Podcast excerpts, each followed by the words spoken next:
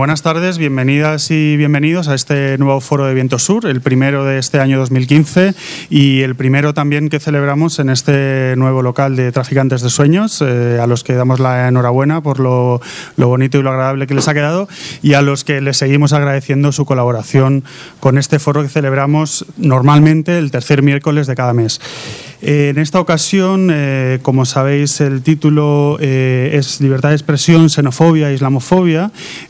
Volvemos a temas que en general siempre nos han preocupado en la revista y suelen estar presentes en, los ya 20 años que hemos cumplido de la revista, pero que en este momento pues, cobra especial relevancia después de los sucesos acontecidos en, París, después en Bélgica, etcétera, y que han puesto otra vez en primera línea de actualidad las cuestiones relacionadas con con el, fundamentalismo islamista, eh, el choque eh, o el supuesto choque de culturas, etcétera, eh, y cómo todo esto está bueno, motivando una reacción por parte de los gobiernos occidentales ¿no? en términos de restricciones de libertades, etcétera, ¿no? Se abren un montón de debates muy complejos y que vamos a intentar abordarlos desde diferentes perspectivas que nos hagan salir un poco de esas dicotomías ¿no? en la que a veces se nos intenta encerrar desde algunos discursos muy simplistas. Eh, en primer lugar, eh, me gustaría disculpar eh, la ausencia de Luz Gómez, una de las invitadas al foro que finalmente no ha podido asistir por problemas personales. y otro de los, de los ponentes está, está llegando, esperamos, se ha retrasado un poquito, así que hemos decidido comenzar sin allí Abu Barda, que, que estará al llegar.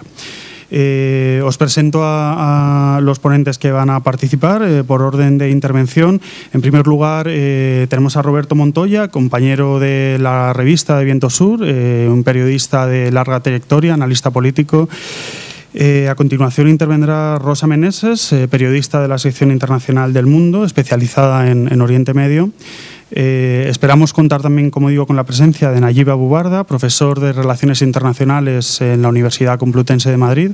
Y finalmente, a mi izquierda, me acompaña Héctor Grad, eh, también compañero de, de, Viento Sur y profesor de Antropología de la Universidad Autónoma, miembro de la IAN, Red Internacional de Judíos Antisionistas. Eh, sin más, les voy a dar la palabra. Eh, les propongo que hagan una intervención de 15 minutos cada uno para luego poder tener bastante tiempo para el debate, las preguntas eh, de todos vosotros y vosotras. nada más, les paso la palabra.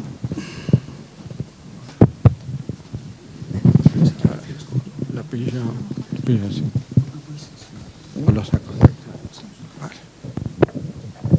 Hola, buenas tardes a todas y a todos. Gracias en primer lugar a los compañeros de Traficantes de Sueño por seguirnos albercando en distintos locales, pero siempre en lo que consideramos ya nuestra propia casa.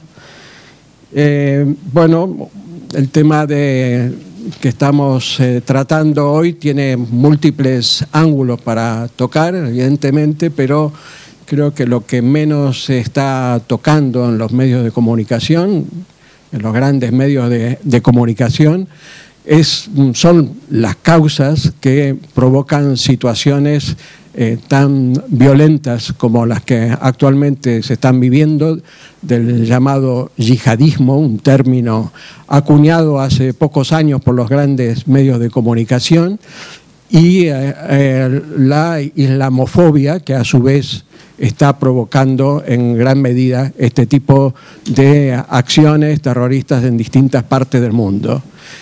Hay em, en el Estado español, em, se están ya produciendo una serie de atentados a por lo menos 14 centros de, culto musulmán, eh, pequeñas mezquitas, de las que hay cientos en, España.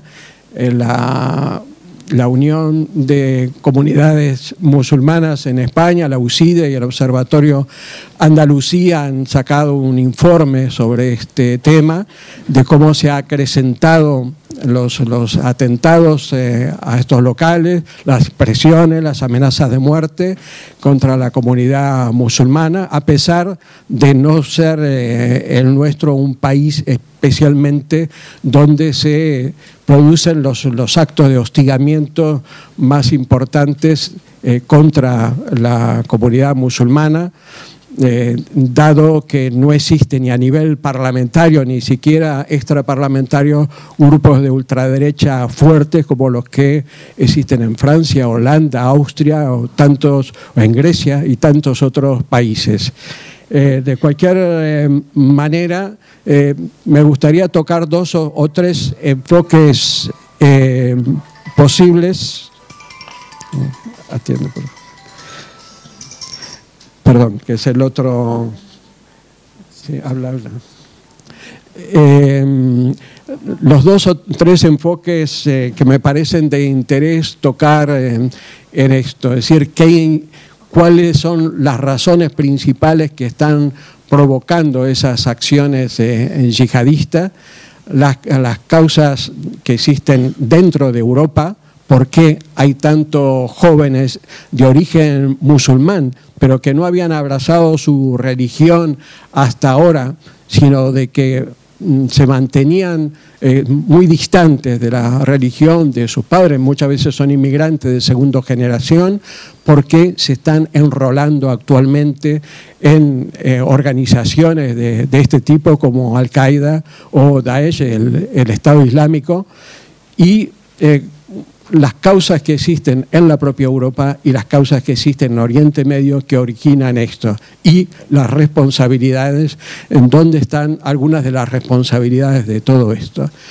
Bueno, creo que hay em, ya cerca de 3.000 personas jóvenes que se han adherido al llamado yihadismo en los últimos tiempos de Europa eh, son centenares en Gran Bretaña, centenares en Francia, en Bélgica, en distintos países, que era gente que hasta hace pocos años los estallidos violentos que se protagonizaban, que tenían lugar en las periferias de París y de Londres, sobre todo, que casi todos los años veíamos cómo se incendiaban centenares de coches y había estallidos eh, violentos, pero no tenían un contenido político definido ni en ningún caso se los relacionaba con la religión. Pues son en esos mismos sectores, en esas mismas periferias, esas mismas familias donde ahora muchos de esos jóvenes eh, se han eh, cautivado, se han quedado cautivados frente al fenómeno yihadista y eh, todas sus acciones están relacionadas con, con el yihadismo. ¿Qué es lo que lleva a esa gente a, cambiar de esa vida que siempre llevaron en guetos, en sectores marginales, en zonas eh, donde el desempleo es muy alto, con poca integración social, en general zonas violentas, donde hay mucha represión policial y al mismo tiempo una respuesta violenta a abrazar el, yihadismo a cambiar su vida, algunos raperos, algunos eh, pequeños eh, camellos, a abrazar el, yihadismo, a ir a combatir a, eh, a Siria, a Libia, a distintos países. Bueno, evidentemente hay toda una serie de estudios sobre el tema que muestran que todo ese desarraigo ahora encuentra un polo, un atractivo muy importante, una forma, una referencia de, manada, de grupo, este, rodeada de todo un discurso fundamentalista, sin duda, pero que hace que eso se sientan parte de algo, de un proyecto que les hace tocar con las raíces mismas y eh, muchos actúan como lobos solitarios, pero la mayoría actúan agrupados en células en los países europeos y muchos van directamente a combatir a Oriente Medio, al Golfo o al Magreb. Ahí mm, muchos sienten que están en familia, tienen una paga, organizan su vida, sienten que su vida tiene un sentido por la cual eh, combatir y por la cual morir incluso. Pero esto no está desligado del tipo de política que ha llevado a la mayoría de los países europeos que colonizaron precisamente a esos países y que después no tienen ni capacidad, ni sensibilidad, ni eh, vocación política para integrar a todos esos sectores de, miles y miles de jóvenes sin ningún tipo de, integración ni objetivo. Pero mm, eso es uno de los, de los factores. Evidentemente otro de los, de los factores importantes de este fenómeno de los últimos años es la propia existencia del yihadismo en esos países, en el Magreb, en Siria, en Afganistán, en cantidades de, países donde ahora se están combatiendo bajo las banderas del Islam una interpretación este, rigorista, eh, eh, extrema, de lo que significa el Corán, lo que dice el Corán y lo que dice sobre tratamiento a los infieles. Pero lo que mm, se olvida muchas veces en la cobertura que hoy día se hace en los medios de comunicación sobre este fenómeno, que el, fenómeno del integrismo eh, de corte islámico es muy antiguo. Occidente coexistió con eso desde hace muchísimos años, pero mm, no tuvo objeción a ese tipo de manifestaciones en la medida de que mm, aceptaban un tipo de orden internacional. Estados Unidos, eh, Reino Unido y las principales potencias europeas han tenido y siguen teniendo una excelente relación con Arabia Saudí, aunque Arabia Saudí durante décadas ha sido el pionero, el exportador a todo el mundo del mensaje salafista, de las posiciones más fundamentalistas hasta el día de hoy eh, rociando de dinero a, todos los países eh, occidentales con inversiones, con banca, con cantidades de, de relaciones financieras que ha permitido paralelamente tener cada vez más influencia con un tipo de interpretación del Islam totalmente extremista. Pero Arabia Saudí jamás se la cuestionó en ese sentido, como no se ha cuestionado a ninguno de los otros países de las monarquías semifeudales que existen todavía.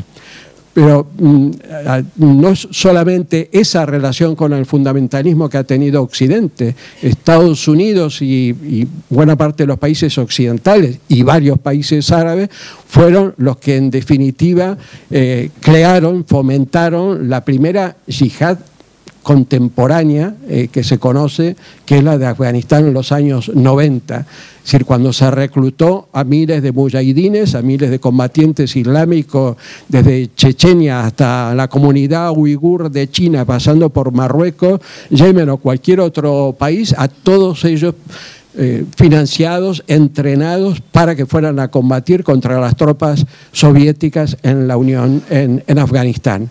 Eso pareciera que es algo que no tiene que ver, pero es la forma en que se creó justamente toda esta coordinación internacional y la propia Al-Qaeda Recordemos de que para Estados Unidos fue un aliado muy importante, Osama Bin Laden, para impulsar todo ese movimiento eh, yihadista de los mujahidines que acudieron, más de 100.000 mujahidines acudieron a Afganistán y lograron, claro, derrotar a las tropas soviéticas sin que Estados Unidos necesitara poner un soldado en tierra, en suelo afgano. Eso tuvo muchísima influencia para que dos años después se desmemblara la Unión Soviética, sin duda. Pero esa coordinación que existió entre todos, ese hermanamiento de sangre de, esos miles de mujahidines, eh, serviría justamente a Bin Laden para crear Al-Qaeda. En, árabe, eh, me corregirá mi compañera Rosa, este, en, que quiere decir la base, pues bueno, la base se ha creado ahí, se creó en Afganistán, gracias a tantas ayudas se facilitó eso. Y son esos veteranos de Afganistán los que después aparecían en Chechenia, aparecían en Argelia, aparecían en tantas guerras y se los veía como elementos aislados, como las hordas islámicas terroristas, como si no tuvieran ninguna relación con el resto. Pero Estados Unidos y, Europa volvieron a utilizar una y otra vez a, fuerzas yihadistas frente a cualquier enemigo puntual que necesitaran apoyo. Lo hicieron en Libia, lo han hecho en Siria, lo hacen en cualquier tipo de, de frente lo han utilizado una y mil veces con una visión tan cortoplacista que eh, no reconocen de que todo eso se les ha convertido en un boomerang que les vuelve una y otra vez a golpear. Pero después se ve las consecuencias, el fenómeno que producen y nunca las causas de todo esto. Pero yendo más lejos aún, recordemos lo que significó el apoyo de Estados Unidos y las potencias europeas a Saddam Hussein para librar la guerra contra el enemigo islámico, contra la República Islámica de Irán cuando surge en 1979. Se apoyaba a un Estado laico como era eh, el Estado eh, iraquí, al igual que el sirio, eh, gobernado por el partido Baso, un partido laico, se apoyan justamente y provocan una, una guerra que duró ocho años y, y, provocó cientos de miles de muertos, y todo eso pareciera que no tuviera que tener consecuencias y ningún tipo de relación con las consecuencias posteriores en el mundo musulmán. Y no acaba aquí esto, acaba en el eh, apoyo constante que ha habido y sigue habiendo por parte de Occidente a los sátrapas de las monarquías feudales, a, a los que están en todo Oriente Medio, cuando sucede la primavera árabe, la actitud vergonzosa que tuvo eh, Occidente frente a esos movimientos de protesta iniciales que existían, pues fueron también ofensas, afrentas a, ese pueblo y son todos elementos que se suman para ir creando un pozo de ira frente a las invasiones, frente a, las vejaciones, los eh, abusos y torturas Mm, y, ofensas al Corán, por ejemplo, en la prisión de Guantánamo, fue algo que parece hoy día anecdótico, pero vayamos reconstruyendo todas esas cosas que provocaron en su momento manifestaciones, protestas, asaltos a embajadas, etcétera, parece que no tuvieran coordinación con lo que finalmente termina siendo un caldo de cultivo perfecto para que organizaciones de este tipo eh, inciten a, miles y miles de, jóvenes aparentemente lejanos a esa, a esa forma de pensar, los inciten a alcanzar el paraíso a través de, la muerte del infiel y del ataque al infiel. En ese sentido, el tema voy a, cortar porque creo que ya me estoy pasando. Eh, en ese sentido, está claro que, que todas estas cosas están eh, por detrás de las protestas que ha habido desde hace años frente a las viñetas que se han hecho sobre eh, Mahoma y sobre el mundo musulmán en, Europa. Evidentemente no, no, es lo mismo hoy día eh, ofender, insultar, ridiculizar al Papa o incluso al, Estado judío, las consecuencias pueden ser desde comerciales, financieras, eh, políticas, mediáticas, pero en principio no provocan atentados, ataques directamente a quienes fomenten ese tipo de, insultos. Pero eh, sabiendo los antecedentes de la situación explosiva que existe en Oriente Medio y los antecedentes que ha habido cuando se ha eh, utilizado el tipo de viñetas para ridiculizar, para tocar sobre todo valores que son muy significativos para una población en un momento, especialmente en que hay unas corrientes muy duras, muy fundamentalistas, que están eh, totalmente sensibilizando a un sector amplísimo de la población musulmana mundial, suena como una cosa fuera de lugar, totalmente descolocada, y creo que eso cuestiona totalmente que sea parte de la libertad de, expresión pasar esos, esos límites. Yo creo que hay eh, una cuestión, es la discusión sobre la libertad de expresión eh, en todo sentido, pero así como está prohibido eh, negar el holocausto y está sancionado, estar para el mundo musulmán todavía esto es tanto o más ofensivo, más duro y provoca una respuesta inmediata. Creo que este es un tema que mm, el Je suis Charlie Hebdo está bien, eh, nos tenemos que horrorizar frente a atentados de este tipo, tenemos que defender a, todos aquellos que defienden la libertad de expresión, pero también hay que ser realistas cuál es la situación que se ha creado en Oriente Medio y en Europa, en todos los lugares que hay una comunidad eh, musulmana y cómo actuar frente a ello. Yo por ahora lo dejo por aquí. Bueno, muchas gracias Roberto. Eh, damos eh, la bienvenida al profesor Nayib Abubarda, que ha tenido un problema y se ha retrasado. Muchas gracias por estar aquí también a acompañarnos. y vamos a dar la palabra ahora a Rosa Meneses. Hola, buenas tardes. Muchísimas gracias a todos por venir y muchas gracias a Viento Sur por invitarme a, este foro. Eh, bueno, yo vengo de cubrir los atentados de París. He estado allí dos semanas. Eh, llegué el mismo día del atentado contra Charlie Hebdo. Eh, y bueno, estoy de acuerdo con, no sé si me oís bien.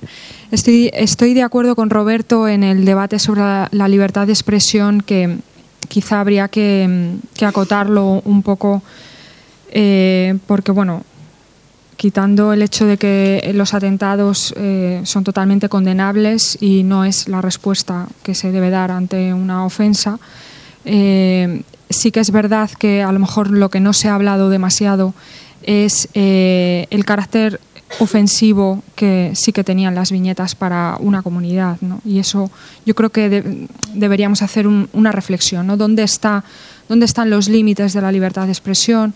Como muy bien Roberto mencionaba, hay límites, eh, está penado negar el holocausto, pues bueno, ciertamente hay comunidades que sienten, eh, que no se respeta sus, sus creencias cuando se dicen ciertas cosas y, en esto pues quizá tendríamos que poner un poco más atención. Yo lo que quería con mi intervención es eh, pues daros algunas pinceladas del ambiente que, he recogido estos días allí, allí en, Francia. Eh, sobre todo el trabajo que he realizado lo he centrado también mucho en la comunidad musulmana. Eh, y he hablado con, bueno, con imanes, he hablado también con, eh, gente que, vive allí, con musulmanes que viven allí, que son franceses, y, un poco quería pues bueno, contaros las impresiones que había recogido. Em, mm, claro, en Francia pues eh, la proporción de, musulmanes es la más alta de Europa entonces tenemos como unos 6 millones. Entonces estamos hablando, claro, lo que tenemos eh, es, otra... Es, otro paso más de lo que tenemos en España. ¿no? Ya hay segundas y terceras generaciones de musulmanes y además eh, son totalmente ciudadanos franceses o sea, ellos mm, no hacen ninguna distinción de que, de que sean primero musulmanes, sino que se sienten franceses. Pero sí que es verdad que en los últimos años ellos mismos me contaban de que había eh, mucha eh, tensión eh, con esta comunidad. Sobre todo había una tensión política y mucha islamofobia agitada por la extrema derecha, por el Frente Nacional sobre todo eh, muy en general contra los inmigrantes, pero muy focalizado eh, contra la comunidad musulmana. También me contaban que bueno, había cierta tensión bastante agitada también por parte de intelectuales, mm, sobre todo de derecha también. Y teníamos justo el día de los atentados, eh, contra Charlie Hebdo se había producido la, publicación, toda la prensa eh, francesa estaba hablando de la publicación de un libro por parte del escritor eh, eh y un libro que bueno era totalmente con, un carácter totalmente islamófobo.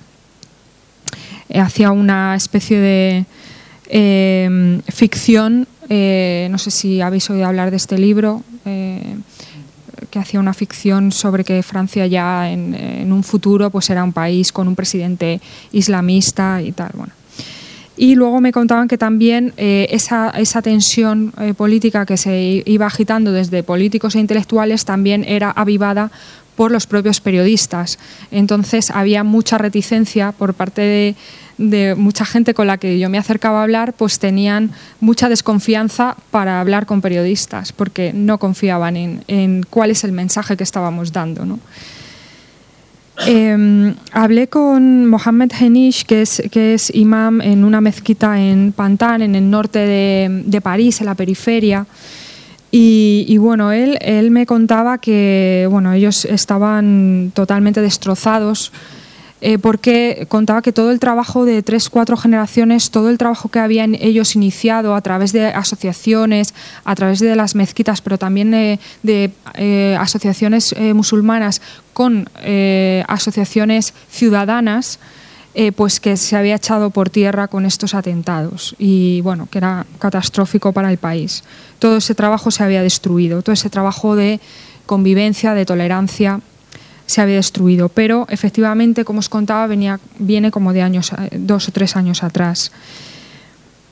Eh, también me contaba eh, que la crisis económica pues estaba creando mm, bastante un aumento bastante del racismo y que los extranjeros eran los primeros que perdían sus, sus trabajos y, bueno, los inmigrantes pues eran la comunidad que estaba mm, peor económicamente, que no encontraba trabajo.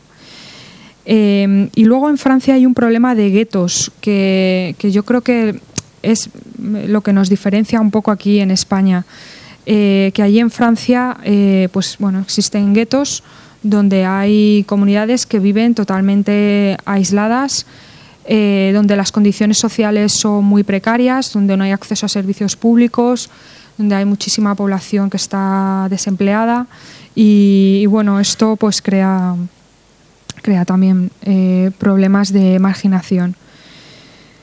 Eh, efectivamente, como contaba Roberto, pues Francia es uno de los países que más yihadistas está exportando desde el auge de Estado Islámico. Eh, hay más de 1.200, 1.300 yihadistas que han salido de Francia para Siria y para Irak.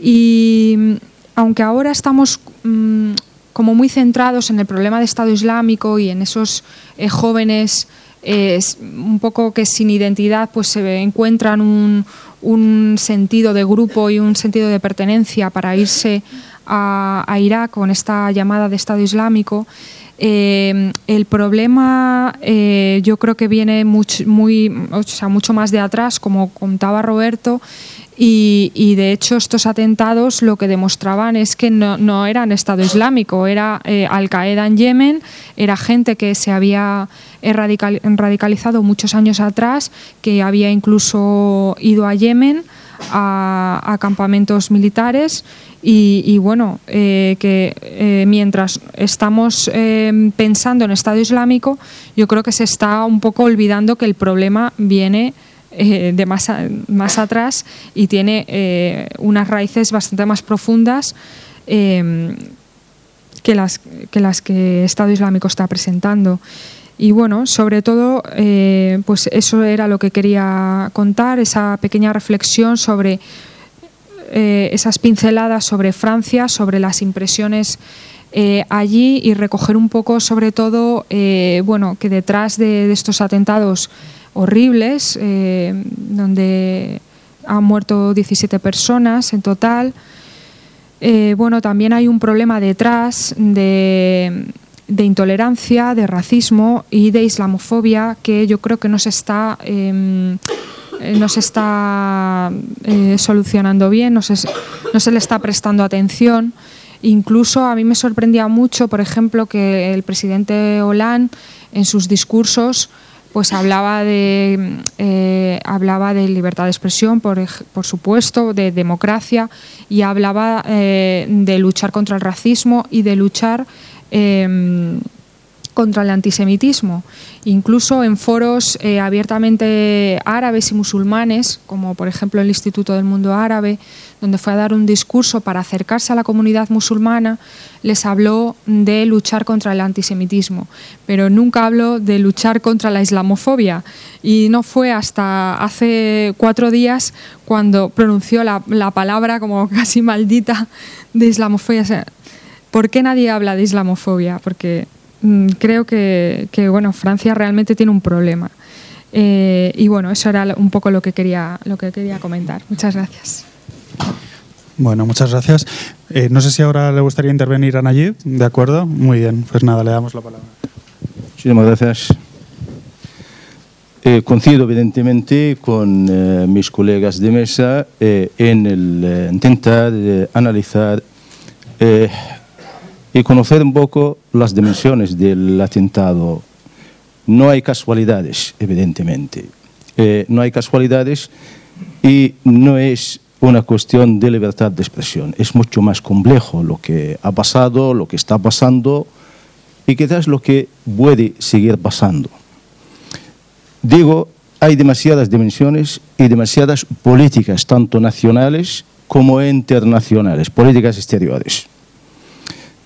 Eh, y es a difícil eh, evaluar adecuadamente una situación como los atentados de París si eh, lo desconectamos de políticas desde hace décadas, no de hoy solo. Estoy pensando los momentos tan evidentes y tan esenciales como el fin de la Unión Soviética, el fin del sistema bipolar, realmente eh, hoy destacan como amenaza a Occidente eh, lo que se conoce como terrorismo eh, islámico o fundamentalismo islámico o yihadismo. Algunos incluso hablan de islamistas como algo... Bueno, antes se hablaba como amenaza del comunismo. Los comunistas suponían la amenaza a Occidente. Sin duda alguna, el fin del sistema bipolar y la ausencia o la desaparición de la amenaza comunista exigía crear o inventar nuevas amenazas. Y, como dijo Bush, para justificar su invasión, eh, eh, bueno, el 11 de septiembre es otro análisis. Eh, Bush dijo, es una guerra preventiva sin límites ni espaciales ni temporales. Justo el vacío que dejaba la, ausencia de la Unión Soviética, pues hay que llenarlo. Es la misma, islamofobia. Por eso, lo que está pasando, en lugar de afrontar y analizar, y hablo de los políticos, poderes políticos, como poderes económicos, las multinacionales están allí, eh, y el papel de los medios de comunicación. Yo pienso eh, que hay que afrontar, hay que analizar, hay que discutir a fondo sin omitir, sin ocultar. Eh, el fundamentalismo, que todo parece que es la amenaza actual, realmente desde incluso los años 60 o 50, es el gran aliado de las políticas occidentales, o al revés, como queramos verlo en los años 50 o 60 se utilizó el fundamentalismo con el fin de bloquear cualquier proyecto nacionalista o panarabista, y hablo en esa zona del eh, Oriente Medio. En tiempos de Nasser en Egipto, eh, tenían los fundamentalistas eh, sus bases con el fin de poder activarlas o no en los momentos oportunos en países como eh, Francia o países como Alemania, Reino Unido, etc. Y se han utilizado en más de una ocasión. Pero incluso en la actualidad, en la actualidad, el país más fundamentalista o el sistema político más fundamentalista actual en el mundo islámico es Arabia Saudí. Es el gran aliado de Occidente. Entonces, os explican bien las cosas que es pongan bien las cosas. o que eh, no sigan, eh, digamos, utilizando términos que confunden cada vez más a la opinión pública. Y digo confunden, realmente es el fin último, o sea, no afrontar, hay muchos matices, digo, en todo esto.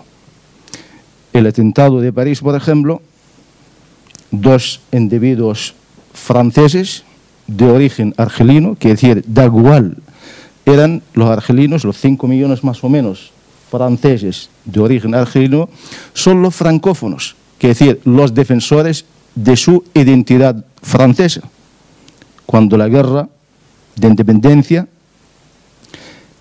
estaban ellos a favor y formaban parte de la, del ejército francés que quería, que intentaban, querían que Argelia siga siendo parte de Francia. Con el éxito del FLN, la revolución o la independencia argelina, donde Francia sin, cometió allí grandes genocidios, más de un millón y medio de muertos argelinos, que Francia, bueno, pues eh, tampoco eh, reconoce o lo hace de forma, bueno, pues de forma directa como habitual. Acusa a Francia a Turquía del genocidio armenio y omite su genocidio. Digo, eh, eh, estos hijos de francófonos, debido a políticas o malas políticas de integración, evidentemente, como se ha comentado, marginación, guetos, etcétera, pues algunos jóvenes empiezan a cuestionar su propia identidad, a, pensar o repensar su propia identidad. Si son franceses, porque están siendo marginados en su país.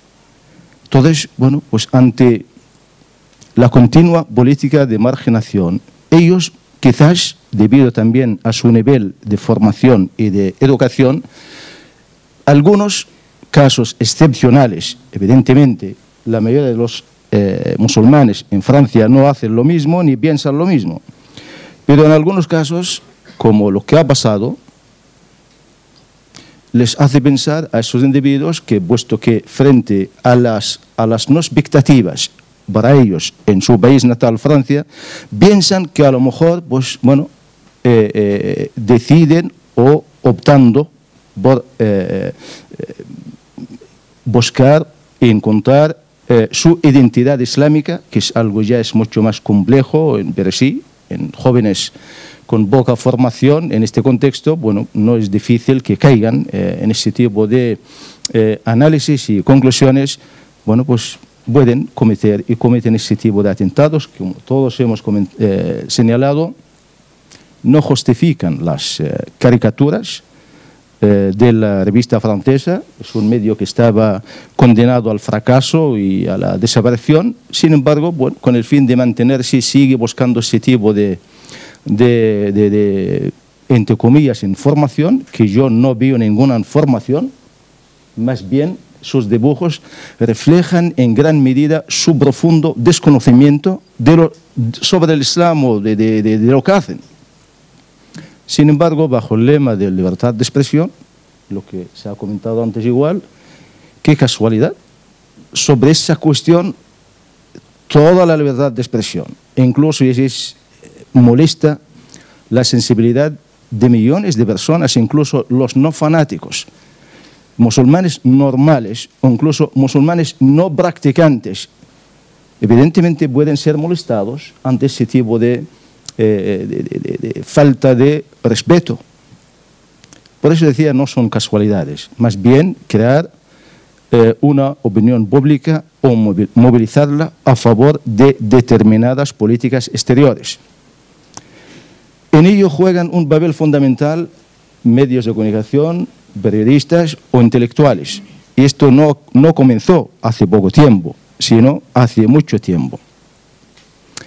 En tiempos bueno, cuando comenzó a reconfigurarse eh, el, eh, en esa, eh, el intento de alcanzar un nuevo orden internacional después del fin del sistema bipolar, autores o intelectuales como Huntington empezaban a crear esa opinión, hablando del choque de civilizaciones, con el fin de facilitar la labor a los políticos de llevar a cabo lo que están haciendo.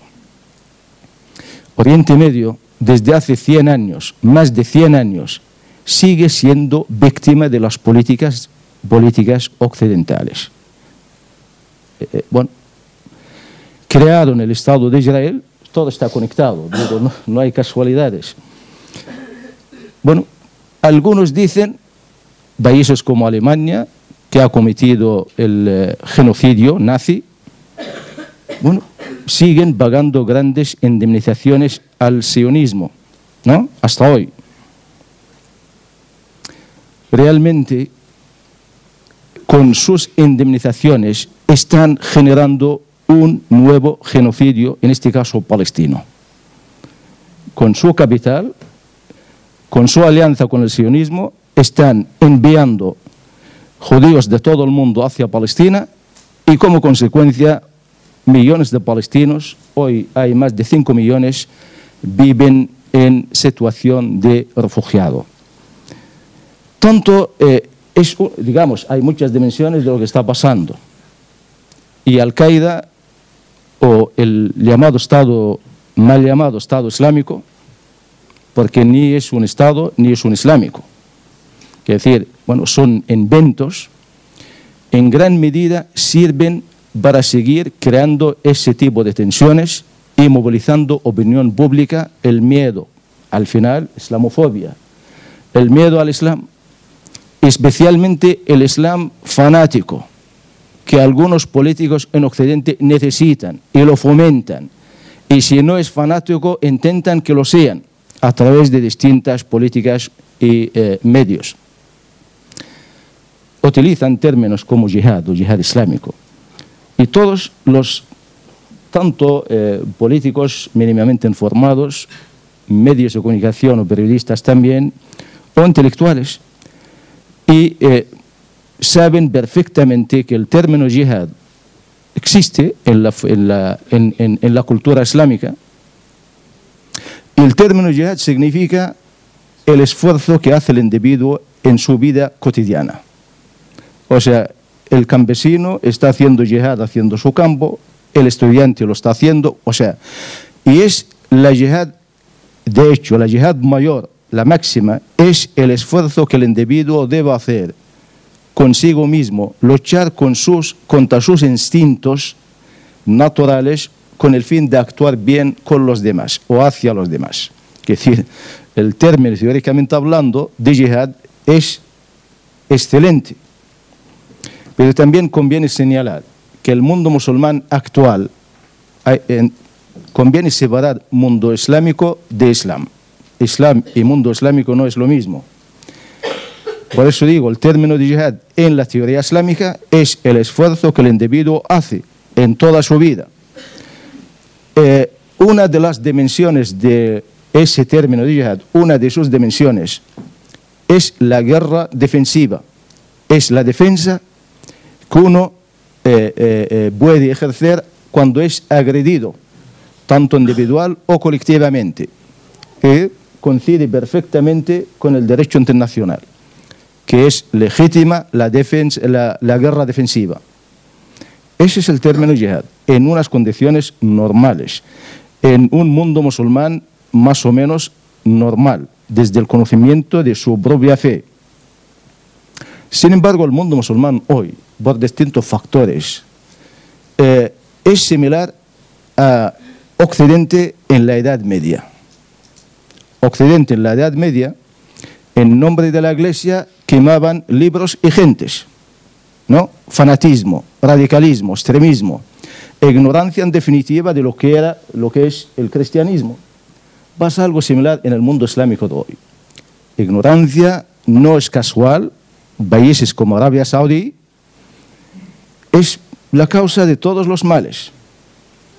Estamos observando cuando hemos eh, asistido al desmantelamiento de sistemas, eh, sistemas eh, eh, realmente, bueno, pues que aceptables o llevaban políticas aceptables en los últimos tiempos. Me refiero en este caso a Irak, el sistema iraquí de Saddam Hussein. El que, bueno, por Saddam Hussein, Irak de Saddam Hussein, mil veces más avanzado y más normal que países hoy como Arabia Saudí. Arabia Saudí, sabemos todos, monarquía absoluta, donde la mujer no puede conducir un coche, donde no hay ninguna ONG porque no está permitida, porque dicen que no tiene nada que hacer, porque está todo respetado, derechos fundamentales y libertades. Es a la vez el gran aliado de las democracias occidentales. Bien. Sin embargo, veían esas mismas democracias, sistemas políticos, veían en Saddam Hussein como una amenaza. Veían en el Gaddafi de Libia otra amenaza. Bueno, es verdad, eran sus aliados también. En algún momento anterior eran sus aliados. Saddam Hussein en la guerra contra Irán era el aliado eh, de Estados Unidos. En la guerra de Kuwait pasó de aliado a enemigo. En definitiva, da igual a Estados Unidos quien esté en cada momento gobernando. Lo importante es que sea fiel y afín a su política. Le importa absolutamente nada a Estados Unidos que haya o no democracias, al contrario. Interesa mucho que no, la ausencia de democracias en el mundo, en el tercer mundo en general en el mundo árabe, Oriente Medio, Islámico en particular. Eh, Bien, acabo enseguida, luego si no en el debate eh, concluimos o analizamos. Digo, en, esta, eh, en, esta, en estos conflictos está todo mezclado. Está mezclada la política, la economía, las ideologías, las multinacionales y, bueno, las guerras mundiales tenían menos o causas no tan exageradas como lo que estamos viendo el mundo, después del fin de la Unión Soviética, está intentando crear o configurar nuevo orden internacional. En ese nuevo orden internacional, las potencias hegemónicas intentan mantenerse como potencias hegemónicas, y me refiero a Estados Unidos y alguno más, con el fin de frenar el cambio. Los países dominados o los espacios dominados intentan mejorar sus condiciones. Qué casualidad que todo el mundo desde hace tiempo habla de la crisis nuclear iraní. Irán es un país que intenta dotarse de un programa nuclear civil, como todo el mundo. No ha violado ninguna norma de la Agencia de Energía Nuclear. Permite todas las inspecciones. Qué casualidad. Amenaza nuclear. Israel tiene 200 bombas nucleares. Realmente Israel tiene la capacidad de destruir todo Oriente Medio. No respeta ninguna norma internacional en esta materia, no ha firmado ningún convenio con la Agencia de Energía Nuclear y nadie habla de una amenaza nuclear israelí. Hay muchas casualidades. Vimos hace poco cómo Israel estaba cometiendo crímenes de guerra en Gaza. Cada dos o tres años hace lo mismo. Cómo desmantela unas ciudades y vimos en imágenes niños de meses o de pocos años y salían los dirigentes israelíes, decían eran son terroristas. Hace poco tiempo, eh, cuando los palestinos han aceptado reconocer la existencia del Estado de Israel, aceptando el posible mini-estado en Gaza y Cisjordania, que suman el 22% de toda Palestina. Hace, eh, eh, bueno, fracaso absoluto de las negociaciones. Hace pocas semanas los palestinos llevaron la cuestión al Consejo de Seguridad, diciendo, por favor, como Consejo de Seguridad, hagan algo, ya que Naciones Unidas es la responsable de crear el Estado de Israel, hagan algo fijar un calendario para finalizar la ocupación, ya que Palestina es Estado, según Naciones Unidas, formal desde el 2012. Inmediatamente el veto americano bloquea todo.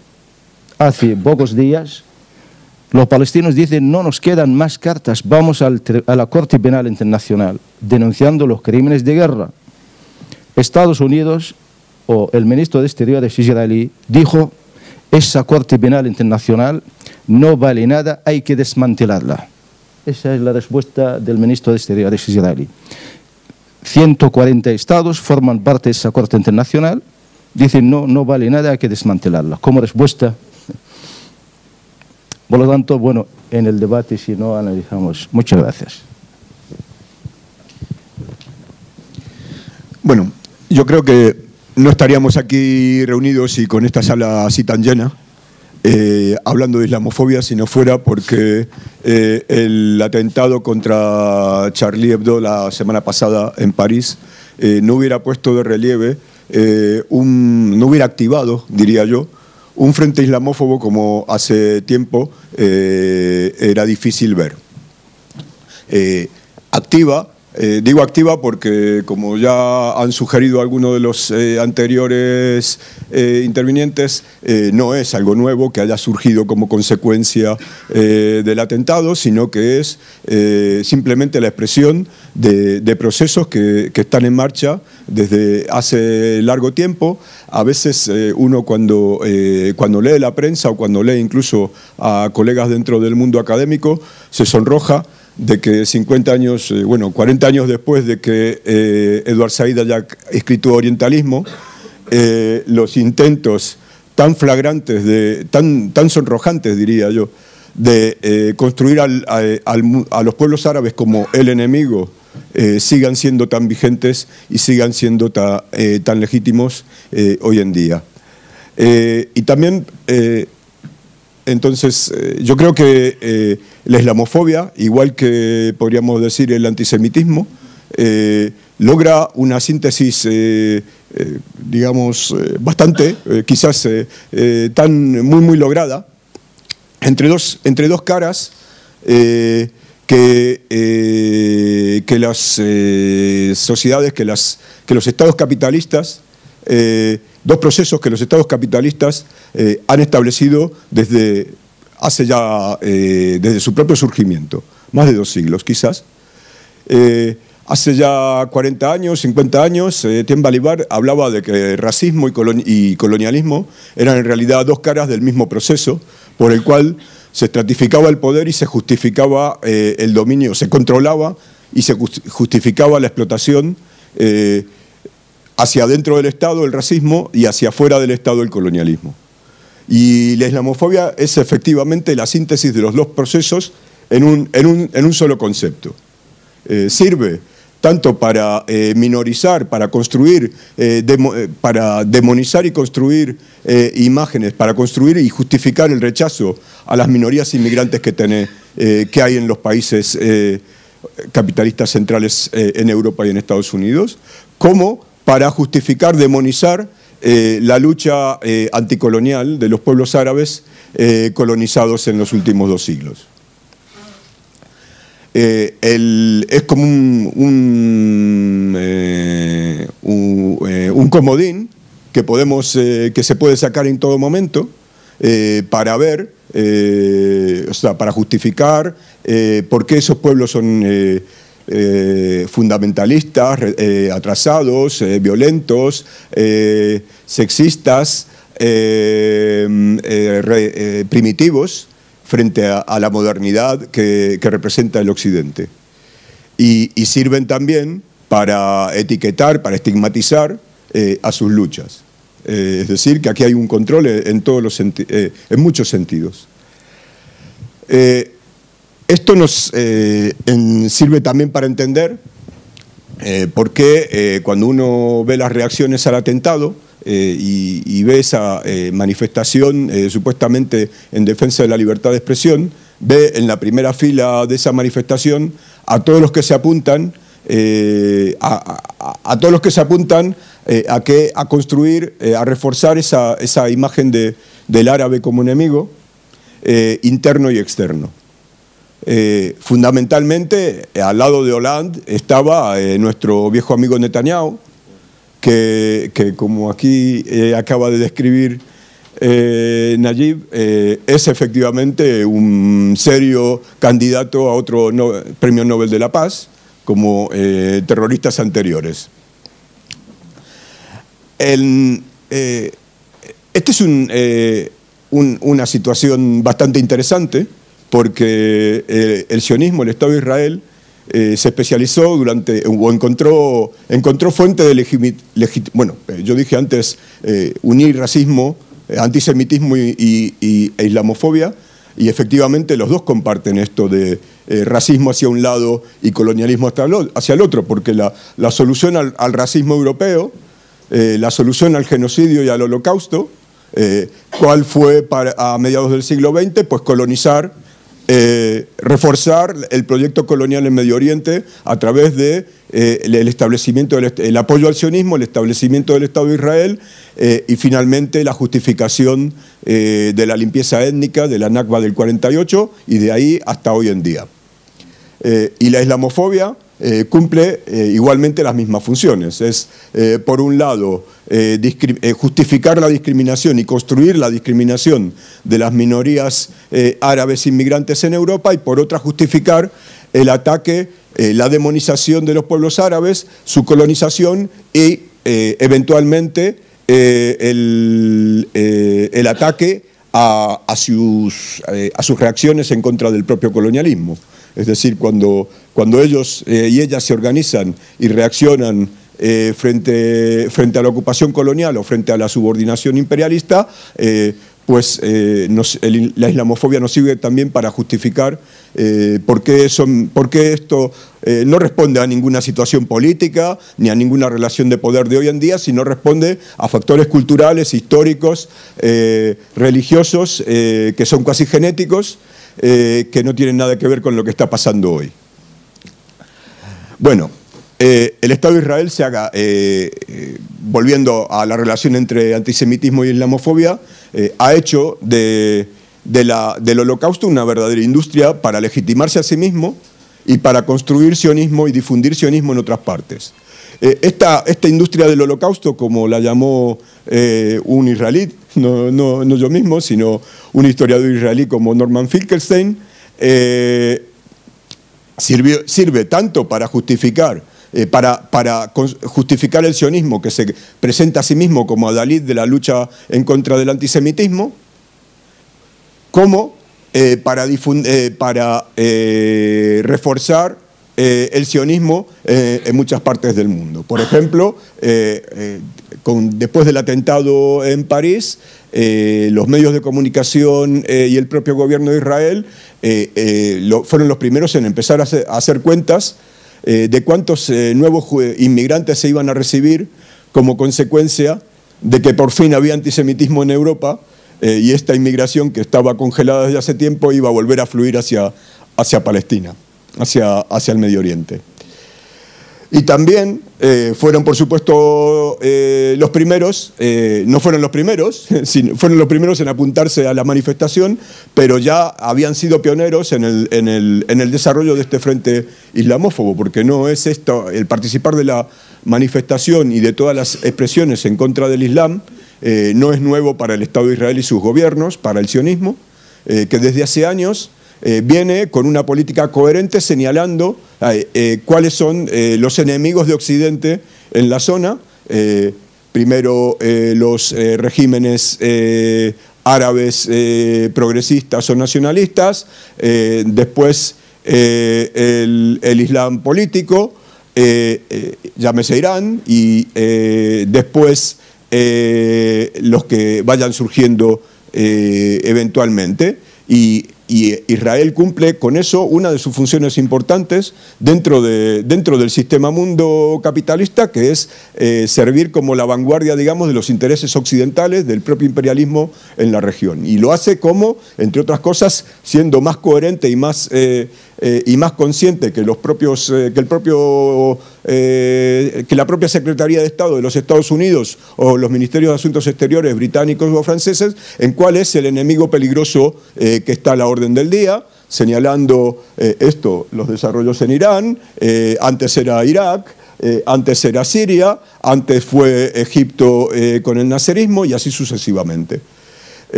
por, lo tanto, no es de extrañar que hoy se apunten primeros a, esta, ofensiva en contra de los pueblos árabes.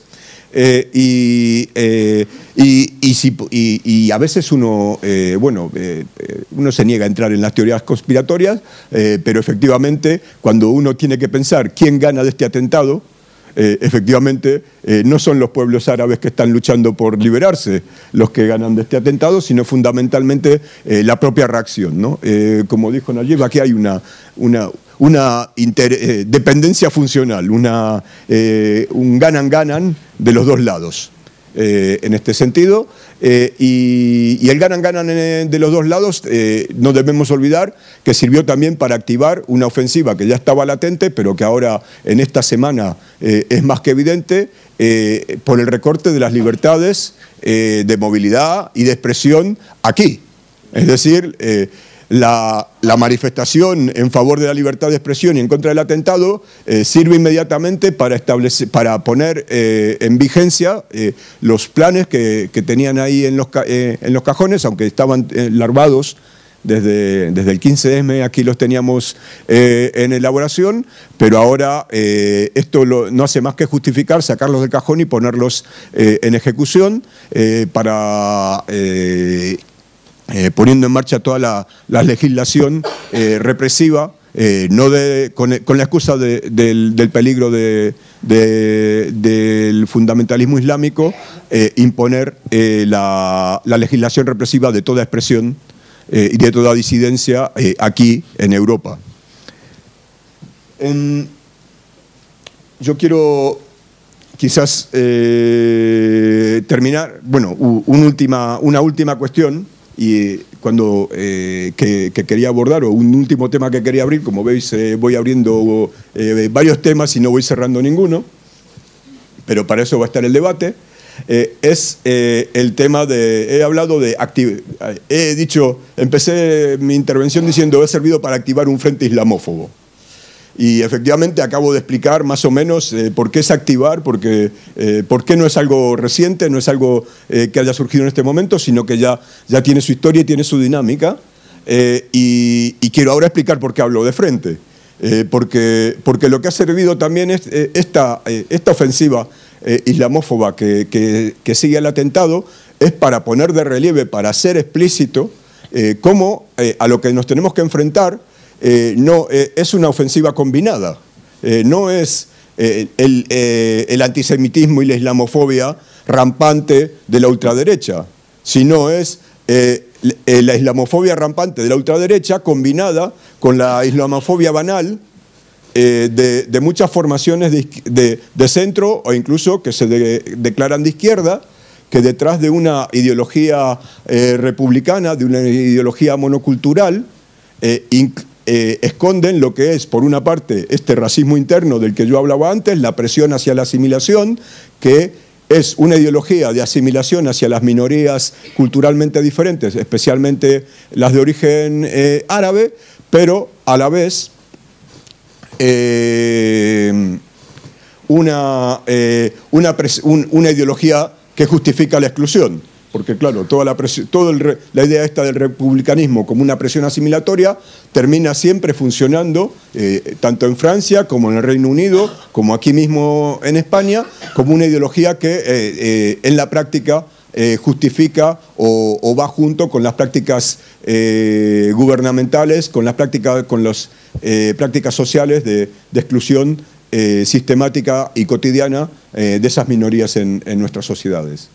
Entonces, eh, tenemos un, frente, eh, lo que yo creo que a, lo que a lo que nos tenemos que enfrentar y a lo que debería servir debates como este es justamente para activar nuestra respuesta eh, frente, a, frente a esa verdadera ofensiva de un frente que va de derecha a izquierda, con, que es interno y a la vez externo, y a la cual desde la izquierda deberíamos dar, yo creo que respuestas. Bueno, pues muchas gracias, Héctor. Eh, si queréis eh, hacer algún tipo de intervención, pregunta, yo os, os, voy dando tiempo para que os lo penséis, porque siempre cuesta romper un poquito el hielo y mientras tanto os recuerdo algunas cositas prácticas. Aquí tenemos una hoja para que la gente que quiera recibir las convocatorias de los siguientes foros se pueda inscribir, así que os agradecería que la pudierais pasar junto a este bolígrafo. Eh, recordaros también que bueno, aquí en la librería podéis adquirir eh, el último y también los anteriores números de nuestra revista impresa. Eh, el último está dedicado fundamentalmente a geopolíticas en tiempos de crisis. De hecho, hay un artículo también que trata de, de manera bastante interesante estos temas eh, que se han estado tratando hoy. Un artículo de Santiago Albarrico que lleva por título Siria y el retorno de los zombies. Y bueno, ahí la tenéis disponible y por supuesto también en la página web hay, hay muchísimos más artículos que se publican diariamente y que no caben en la revista impresa sobre diferentes temas de actualidad y la propia revista impresa, una vez pasado un mes aproximadamente de su publicación, también está disponible de manera eh, abierta y gratuita. Eh, no sé si hay ya palabras por ahí. Os agradecería también que pasarais el micrófono porque como es difícil pasar hasta el fondo, hacia atrás. Hola. Ah, bueno, vale. Había bueno. otra para atrás, pero no pasa nada. Sí, sí.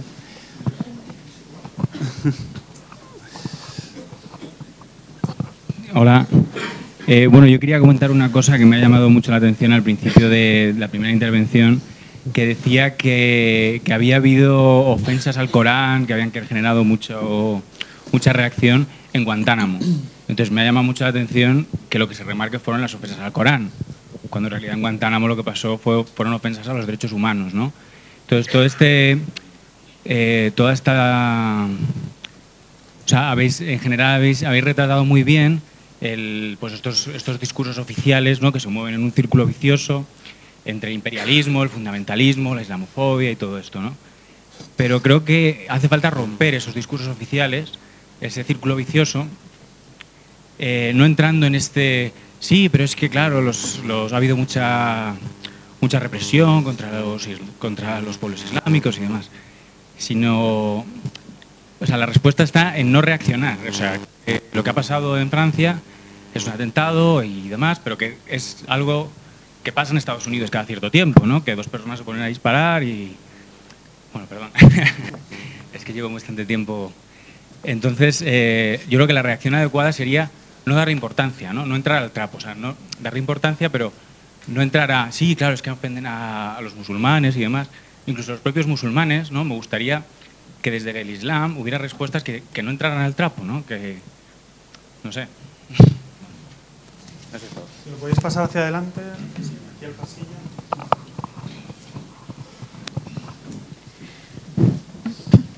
No, yo quería decir una cosa, que con, la, con el pretexto del laic, de laicismo, en esa revista había una representación francamente racista de la gente, con, de color amarillo, ojos saltones, cuerpo deforme, y que eso es, a mí me sorprende que fuera tolerable en Francia, y me, me pregunto si en otros países, por ejemplo Canadá, sería posible que los canadienses publicaron muchos, muchos artículos diciendo que era racista. ¿no? Y, y cómo si es posible que en un país una minoría que ya un, representa una parte tan importante de la población sea representada en nombre del laicismo de una forma deforme y degradante. Entonces yo creo que a veces se mezcla una cosa con otra cuando son parte de la población y etc. La segunda cosa que yo creo que es creo que es una negación de la diversidad lo que hay ahí. Y otra negación de la diversidad, y en esto enlazando con Héctor y la asimilación, a mí me sorprende el uso del nosotros con nuestros valores, porque si bien, como habéis señalado, son segunda y tercera generación, son personas que se han educado en la escuela republicana y sus padres también. Luego el fracaso es de la escuela republicana. Entonces, esa escuela republicana ha producido ese, entonces me gustaría un poco que tomar un poco que yo creo que se ha hablado menos de la cuestión interior, del asimilacionismo, multiculturalismo, etcétera. Si podéis retomar algo ahí. Por aquí delante, por favor. Antonio. Sí. Eh, yo quería intervenir, eh, no sé si para ampliar, matizar o a lo mejor polemizar, ¿no? Eh, porque eh, es difícil, ¿no? Pues es un tema que tiene tantas aristas que es difícil abordarlos todos.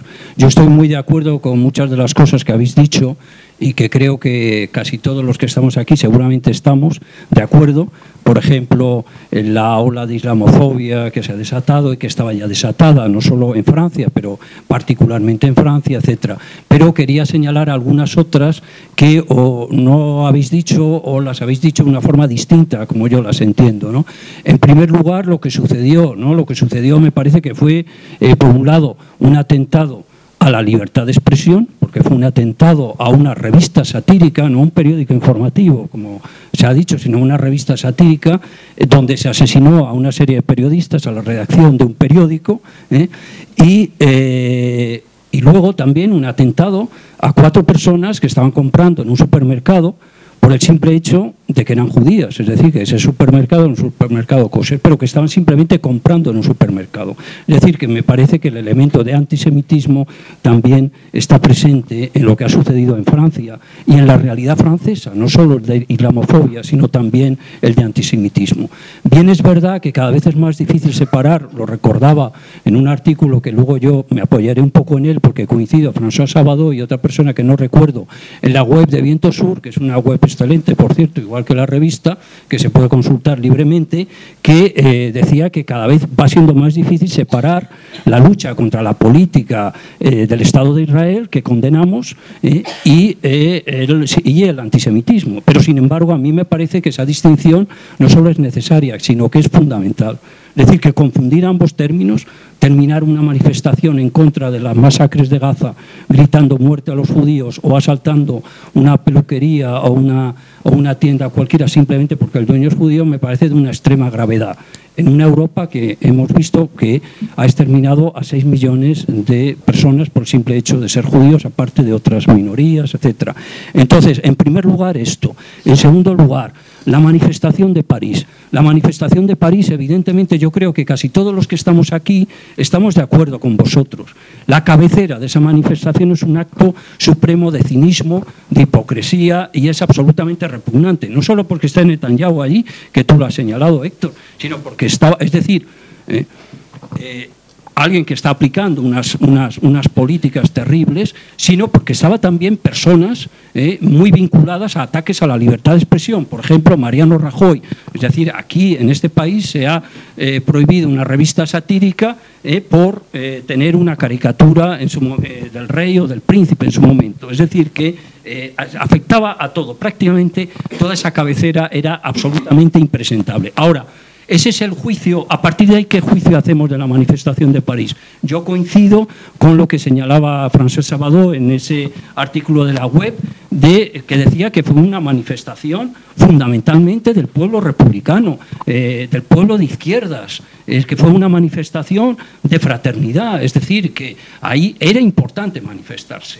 Desde mi punto de vista, eh, eh, los tres lemas eh, que la gente gritaba yo soy Charlie eh, o, yo soy Hamed, que me parece que era el nombre del policía asesinado, o, yo soy judío francés, eh, el primero de ellos no quería decir que se estuviera de acuerdo con la revista o con la línea de la revista, sino lo, que se estaba de acuerdo en la, en la, solidaridad efectiva con un grupo de personas que había sido asesinadas simplemente por hacer su trabajo como periodistas censurable o no censurable, que estaremos de acuerdo o no estaremos de acuerdo con él. Pero a mí me parece que es una visión demasiado eh, sectaria o simple. Nosotros aquí, yo estuve en una manifestación y, todos los que estuvimos, estamos aquí seguramente, después de los atentados de Atocha, que estaban encabezados, si no me equivoco, por José María Aznar y que había gente de derecha, pero fuimos allí porque había que estar allí, porque ahí estaba el pueblo y había, había que estar repudiando eso. Eh, y otro tema sería, por no extenderme, el tema de la libertad de expresión que habéis señalado los límites de la libertad de expresión. Es verdad que es, un tema muy delicado, ¿no? Es decir, hasta qué punto eh, admitir o tolerar, eh, por ejemplo, caricaturas eh, que ridiculizan y que favorecen el racismo, la islamofobia, etc. Y en todo esto hay una larga tendencia en Europa. podemos recordar como la Europa que caricaturizaba eh, a los judíos en los años 30, ¿dónde terminó? Ahora, digamos que el, judío a, nivel, a este nivel popular de caricatura y de desprecio es, es, eh, es el musulmán, ¿no? es decir, es la islamofobia lo que, lo que, lo que predomina. ¿eh? Pero, ¿cuál es el límite de la libertad de expresión? Llega al terreno la novela, por ejemplo, que has apuntado tú, llega al terreno eh, eh, literario. Es decir, lo planteo como, como, como, un problema también. Existe una responsabilidad. A mí me parece que hay una responsabilidad evidente en escribir un libro que sea un panfleto. Ya Te agradecería que fueras terminando para dar...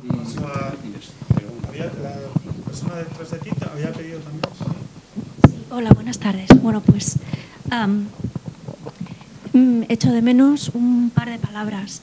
Una de ellas es la terrible hipocresía. Bueno, a lo mejor esta se ha salido. Sí, se ha apagado, perdón, me parece que no se oye. Dale para arriba. ¿Está arriba? Sí. A ver, ¿así? Así. Así, vale. Eh, quiero decir que esto ha destapado una serie de cosas que tampoco están teniendo respuesta. Tráfico de armas en Europa, eh, el fallo de, cómo la propia sociedad autoconsiderada la mejor eh, genera las personas que luego bien participan de esos atentados, cuando se, nos olvida que los principales víctimas de estas actividades no están aquí, están, están allí, ¿no? los, los miles de muertos en Siria, los miles de muertos de Irak. Se nos olvida cuál ha sido el devenir es político, se citaba Kuwait. Kuwait fue un país creado también tan artificialmente como lo puede haber sido el Estado de Israel, por ejemplo. Entonces, eh, ¿hasta qué punto lo que tenemos aquí no es simplemente una, una tradicional lucha de clases? Es decir, musulmán rico, amigo, musulmán pobre, terrorista. Es decir, nuestros equipos de fútbol llevan las para el Qatar, no sé qué. Es decir, que qué ejercicio de hipocresía más atroz estamos haciendo. Eh, esto era lo que quería traer. A lo mejor recordar que aquí tenemos, tuvimos un atentado contra una revista satírica que está sin investigar todavía, no tiene culpables y que las víctimas de ese atentado se fueron consideradas como eh, accidente laboral, que tiene narices esto. Si podéis pasar hacia atrás, que había tres palabras pedidas.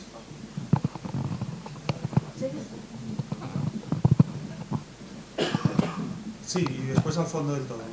Sí, eh, no, eh, yo estoy básicamente de, acuerdo con, lo que se ha comentado en la mesa, pero eh, se ha hablado mucho de, política general o mucho de una parte, pero, pero yo creo que apenas se ha hablado desde otro punto de vista, que es precisamente, pues quizá desde la revista. Es decir, eh, apenas se ha hablado. Yo, estando de acuerdo con, con lo que se ha dicho, creo además que hay que apuntar que me parece fundamental que puedan seguir existiendo revistas como esta. apenas se ha hablado de eso, incluso lo, poco que se ha hablado ha sido de poner límites a la libertad de, expresión o incluso se ha insinuado que la revista ponía caricaturas de Mahoma porque estaba perdiendo, se iba casi a desaparecer. Es decir, eh, caricaturas de Mahoma en la revista eran una mínima parte, había desde luego caricaturas pues del Papa, de, eh, de hecho el Papa a los pocos, pocos días hizo unas declaraciones en las que casi llegaba a decir que claro, si no hubieran hecho caricatura no pasaría esto. Bueno, a mí eh, esa otra parte de la discusión que no se ha hecho y quizás sea para otro debate me parece muy importante. Esa, la libertad de expresión, el poder, que existan revistas de, este tipo, e incluso se ha hablado desde la mesa que ahora mismo la, la religión islamista estaba casi como el de Edad Media, eh, estaba la, religión católica y no olvidemos entonces que la existencia de este tipo de libertad de expresión es lo que permitió salir precisamente de, esa Edad Media, es decir, que forma una parte importante de, esa historia que tenemos y que creo que, es necesario, es decir, solo, solo eso. Atrás, por favor, justo en la esquina de todo. Buenas. Después de. Hola. Póntelo de frente, justo. Vale. Bueno, pues yo quería preguntar sobre la, la teoría conspiratoria que habéis empezado a comentar. Se ve pues ya el 11S en, en Nueva York ya hace un cambio en las políticas internacionales, se justifica la invasión de Irak, se empiezan a recortar derechos de, muchos tipos y empieza la política del terror en el mundo, del miedo, etcétera. Es verdad que este atentado también parece que, bueno, va en esa misma línea, que lo que se consigue es que la derecha gana muchos, eh, bueno, la derecha en Francia y en Europa, la ultraderecha gana más seguidores. No sé si la yihad también gana más seguidores o no con esto. Pero un poco, ¿qué, opináis de, visto las consecuencias del atentado, quiénes son los ganadores de este atentado? O esta, ¿no?, que se dice amistad entre Estados Unidos y Bin Laden y Arabia Saudí, entre Occidente y Arabia Saudí. ¿Qué, hay algo que no acabo de, hilar, el, por qué, quién gana y para qué, ¿no? ¿Qué opináis de esto? Gracias. Justo, justo detrás de ti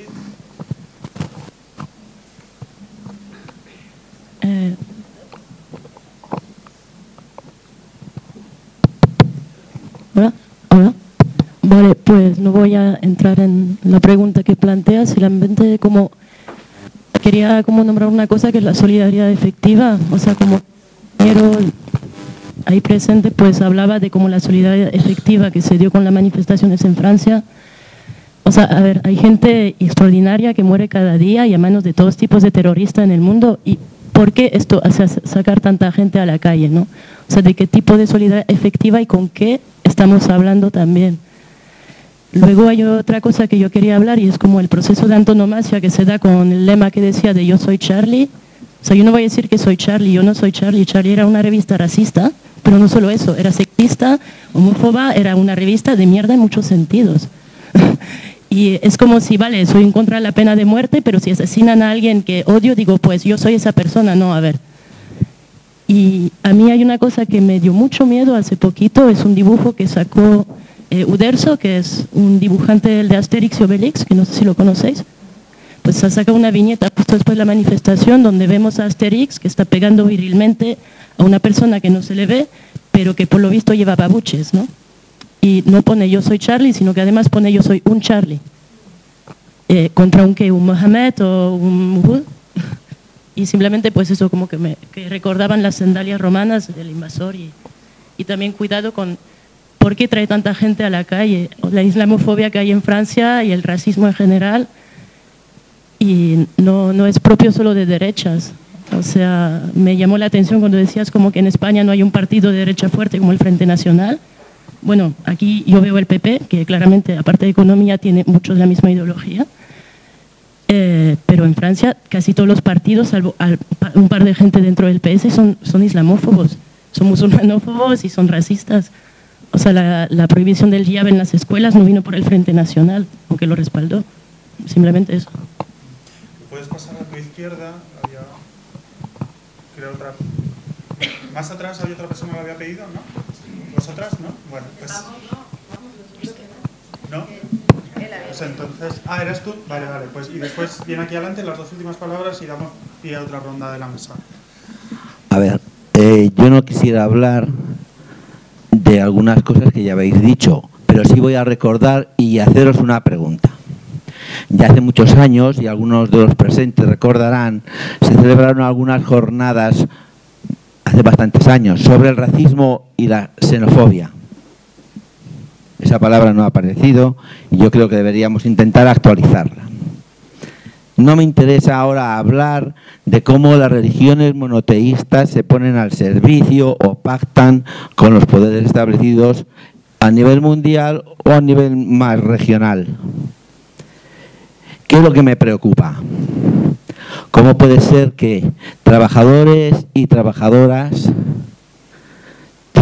me da lo mismo que la experiencia la haga una persona de una creencia religiosa o de otra, se vuelven hacia las religiones porque parece que no hemos creado un camino eh, que garantice su calidad de vida colectiva.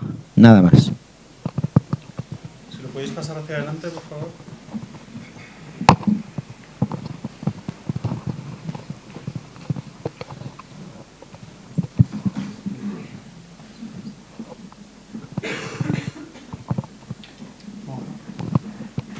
Bueno, yo mm, efectivamente, eh,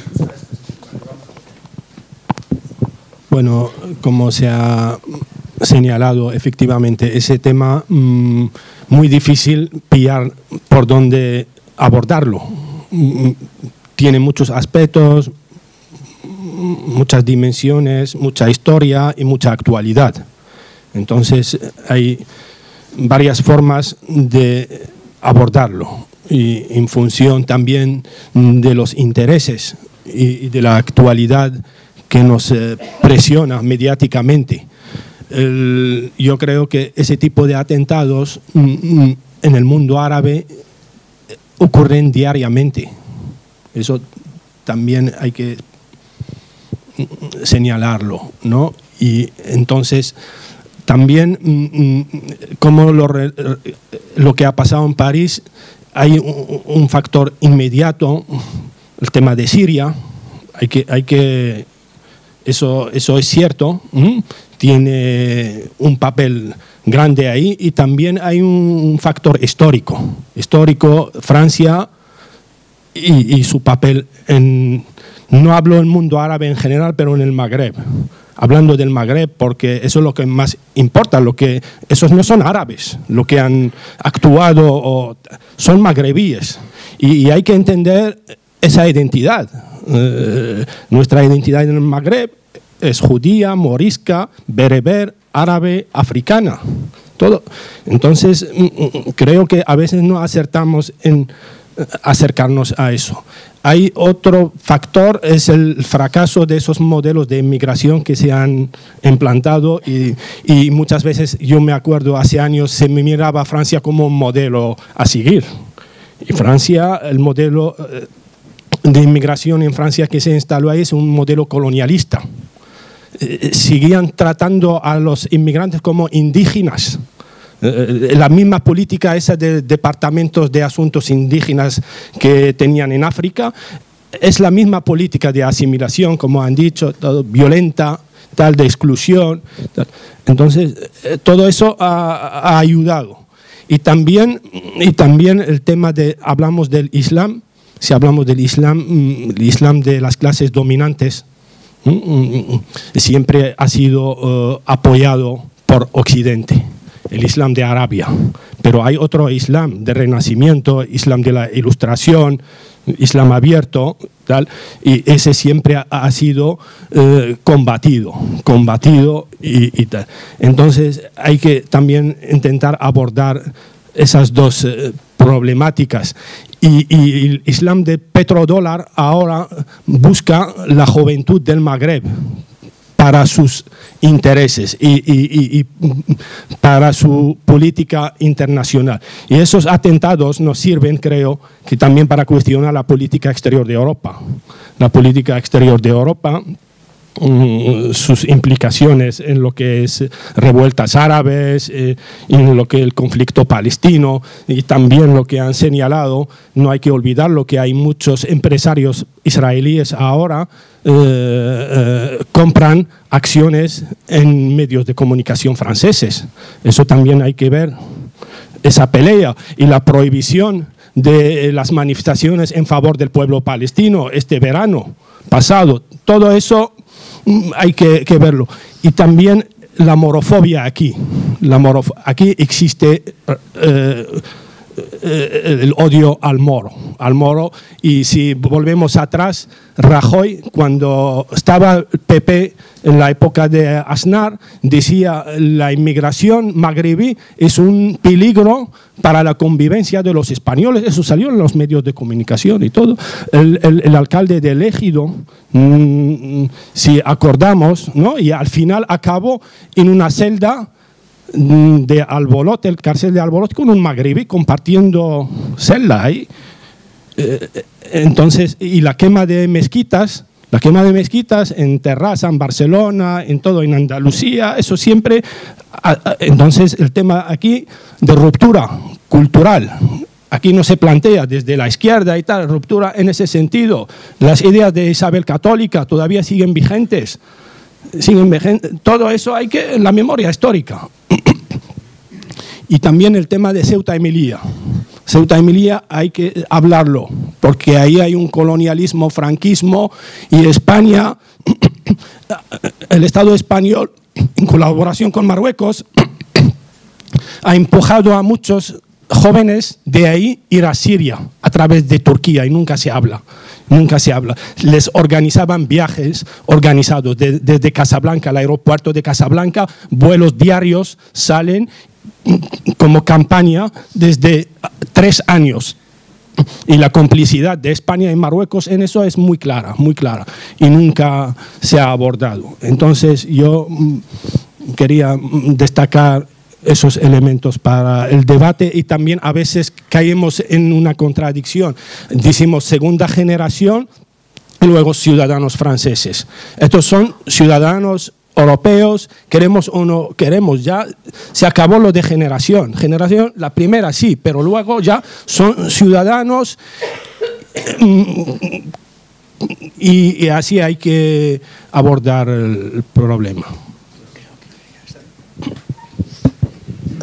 Bueno, yo, yo iba un poco en la línea de la última intervención también.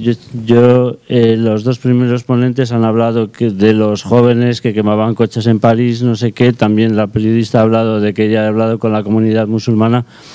Pero luego el resto, eh, yo veo que, que se ha hablado de la comunidad o de los musulmanes como una especie de pueblo más o menos monolítico manejado por intereses de Estados Unidos, de Israel, de no sé qué, no sé cuántos. Esta visión de de los musulmanes, digamos siempre como, como, eh, perdón, como objeto de, de, las manipulaciones de los, de los conspiradores, de los capitalistas, de no sé y, y, yo veo poco análisis, la última intervención creo que ha ido un poco en esa línea también, poco análisis acerca de lo que está pasando realmente en el mundo musulmán. ¿Cómo es posible que un tío quiera hacerse la propaganda y se muestre a cara descubierta cortando el cuello a otro señor y que eso resulta que resulta atractivo para mucha gente en París, en Londres y, tanta gente como que están dispuestos a dejar sus casas, a dejar sus familias y sus vidas en Europa para irse a, Siria mm, más o menos a, hacer lo mismo. Eh, mm, lo ha dicho el compañero que acaba de hablar justo antes que yo, la gran mayoría de, los, de las víctimas en los atentados islamistas o yihadistas o como se quiera decir, la inmensa mayoría son musulmanes y veo que se analiza poco qué es lo que está pasando en el mundo musulmán y dejar de ver al mundo musulmán como objeto de los intereses de Estados Unidos, eh, Israel, etcétera, y empezar a, ver qué es eh, al mundo musulmán como sujeto activo y que, cuáles son las dinámicas que están llevando a que todo esto suceda.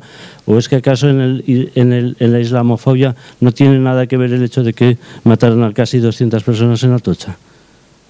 Entonces, eh, ¿qué es lo que está pasando en el, en el, mundo musulmán para que todas esas cosas no solamente sean posibles, sino que además resulten atractivas para un gran eh, porcentaje de, las, de los jóvenes musulmanes? Esto es un poco lo que yo pregunto.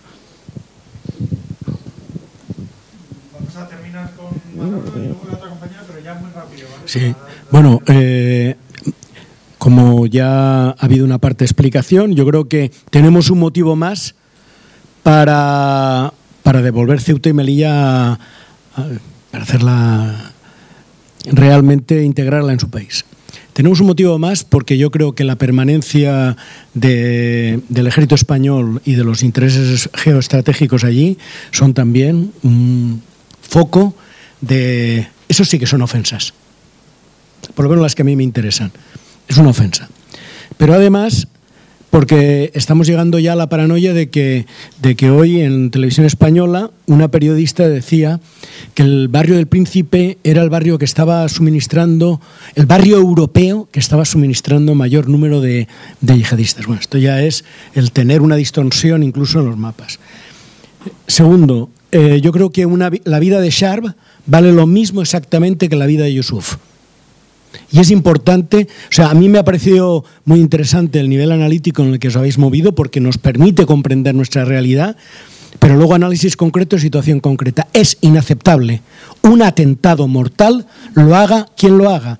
Y hay un cinismo en la civilización, perdón, en el mundo occidental, porque no denuncia con la misma firmeza ni hay las mismas movilizaciones cuando el genocidio de Gaza, etcétera, etcétera. Bien, pero para poder intervenir con tranquilidad hay que decir que lo de eh, Charlie Hebdo, por muy homófobo que sea muy islamófobo que sea, muy eh, sexista que sea, aquí también hay revistas sexistas, ¿eh? nada más hay que irse al, al, al kiosco y mirar el jueves, ¿no?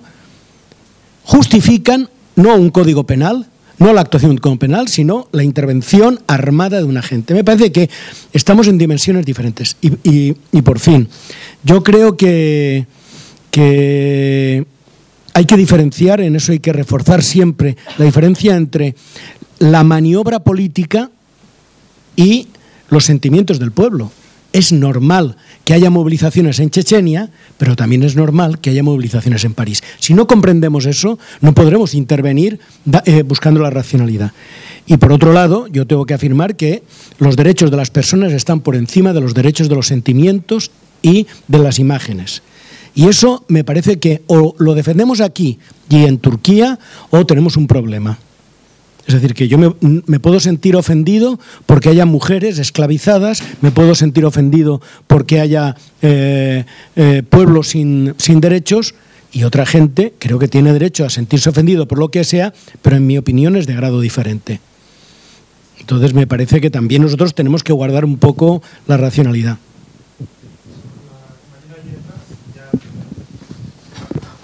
Hay un, un ex tesorero americano, Paul Craig Roberts, que él mismo ha declarado que es un atentado de bandera falsa. No sé si lo habéis leído. Entonces, bueno, en Francia hay mucha mucha confusión porque he hablado con personas francesas que dicen que bueno, que tenían los ojos azules los que estaban en la redacción y no morenos, como se decía. Hay muchísima confusión y creo que es muy difícil saber de dónde viene, aunque uno puede sospechar. Y a mí me interesa especialmente dos cosas.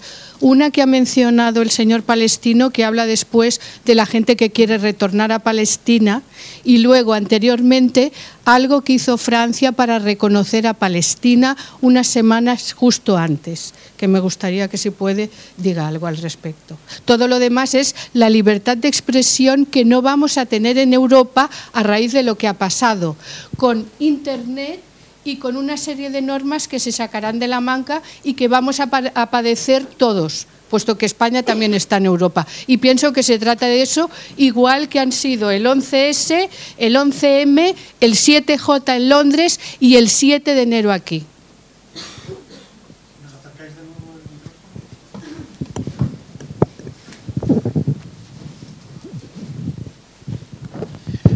Bueno, gracias. ¿Quién quiere comenzar?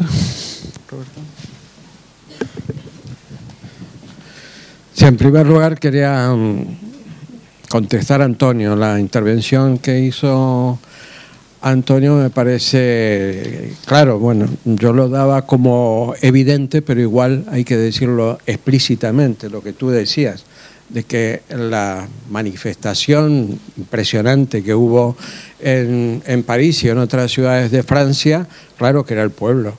Es decir, ahí hubiera gente conservadora, socialdemócrata o gente de izquierda de distintas eh, familias, evidentemente que era un pueblo indignado, ofendido, protestaba masivamente independientemente de quién encabezara esa manifestación. Sabemos que a la cabeza de las manifestaciones muchas veces no, tienen, no representan a lo que llevan detrás. Eh, lo que creo que estábamos intentando hacer en este foro era decir lo que no dijeron los grandes medios, porque los grandes medios, todo el mundo eh, tuvo el mismo tipo de postura, es decir, la, cobertura informativa, pero sobre todo la línea editorial, iba eh, todo el mundo en contra de estos ataques, tratando de borrar cualquier tipo de distinción y borrando las causas y borrando las eh, responsabilidades de los distintos países donde se hacían estas manifestaciones en, en esas causas. Entonces, evidente que frente a, una, a un golpe semejante, como fue el 11S también, provocó una, una, reacción lógica de, de montones de personas en todo el mundo. Pero cuando mm, tratamos de sacar alguna conclusión, alguna discusión a partir de eso, que no sea, esas manifestaciones pueden perfectamente servir justamente para lo contrario de lo que queremos. Pueden servir para que se endurezca para las leyes antiterroristas, para que venga un Estado mucho más represivo, como sucedió con el 11S.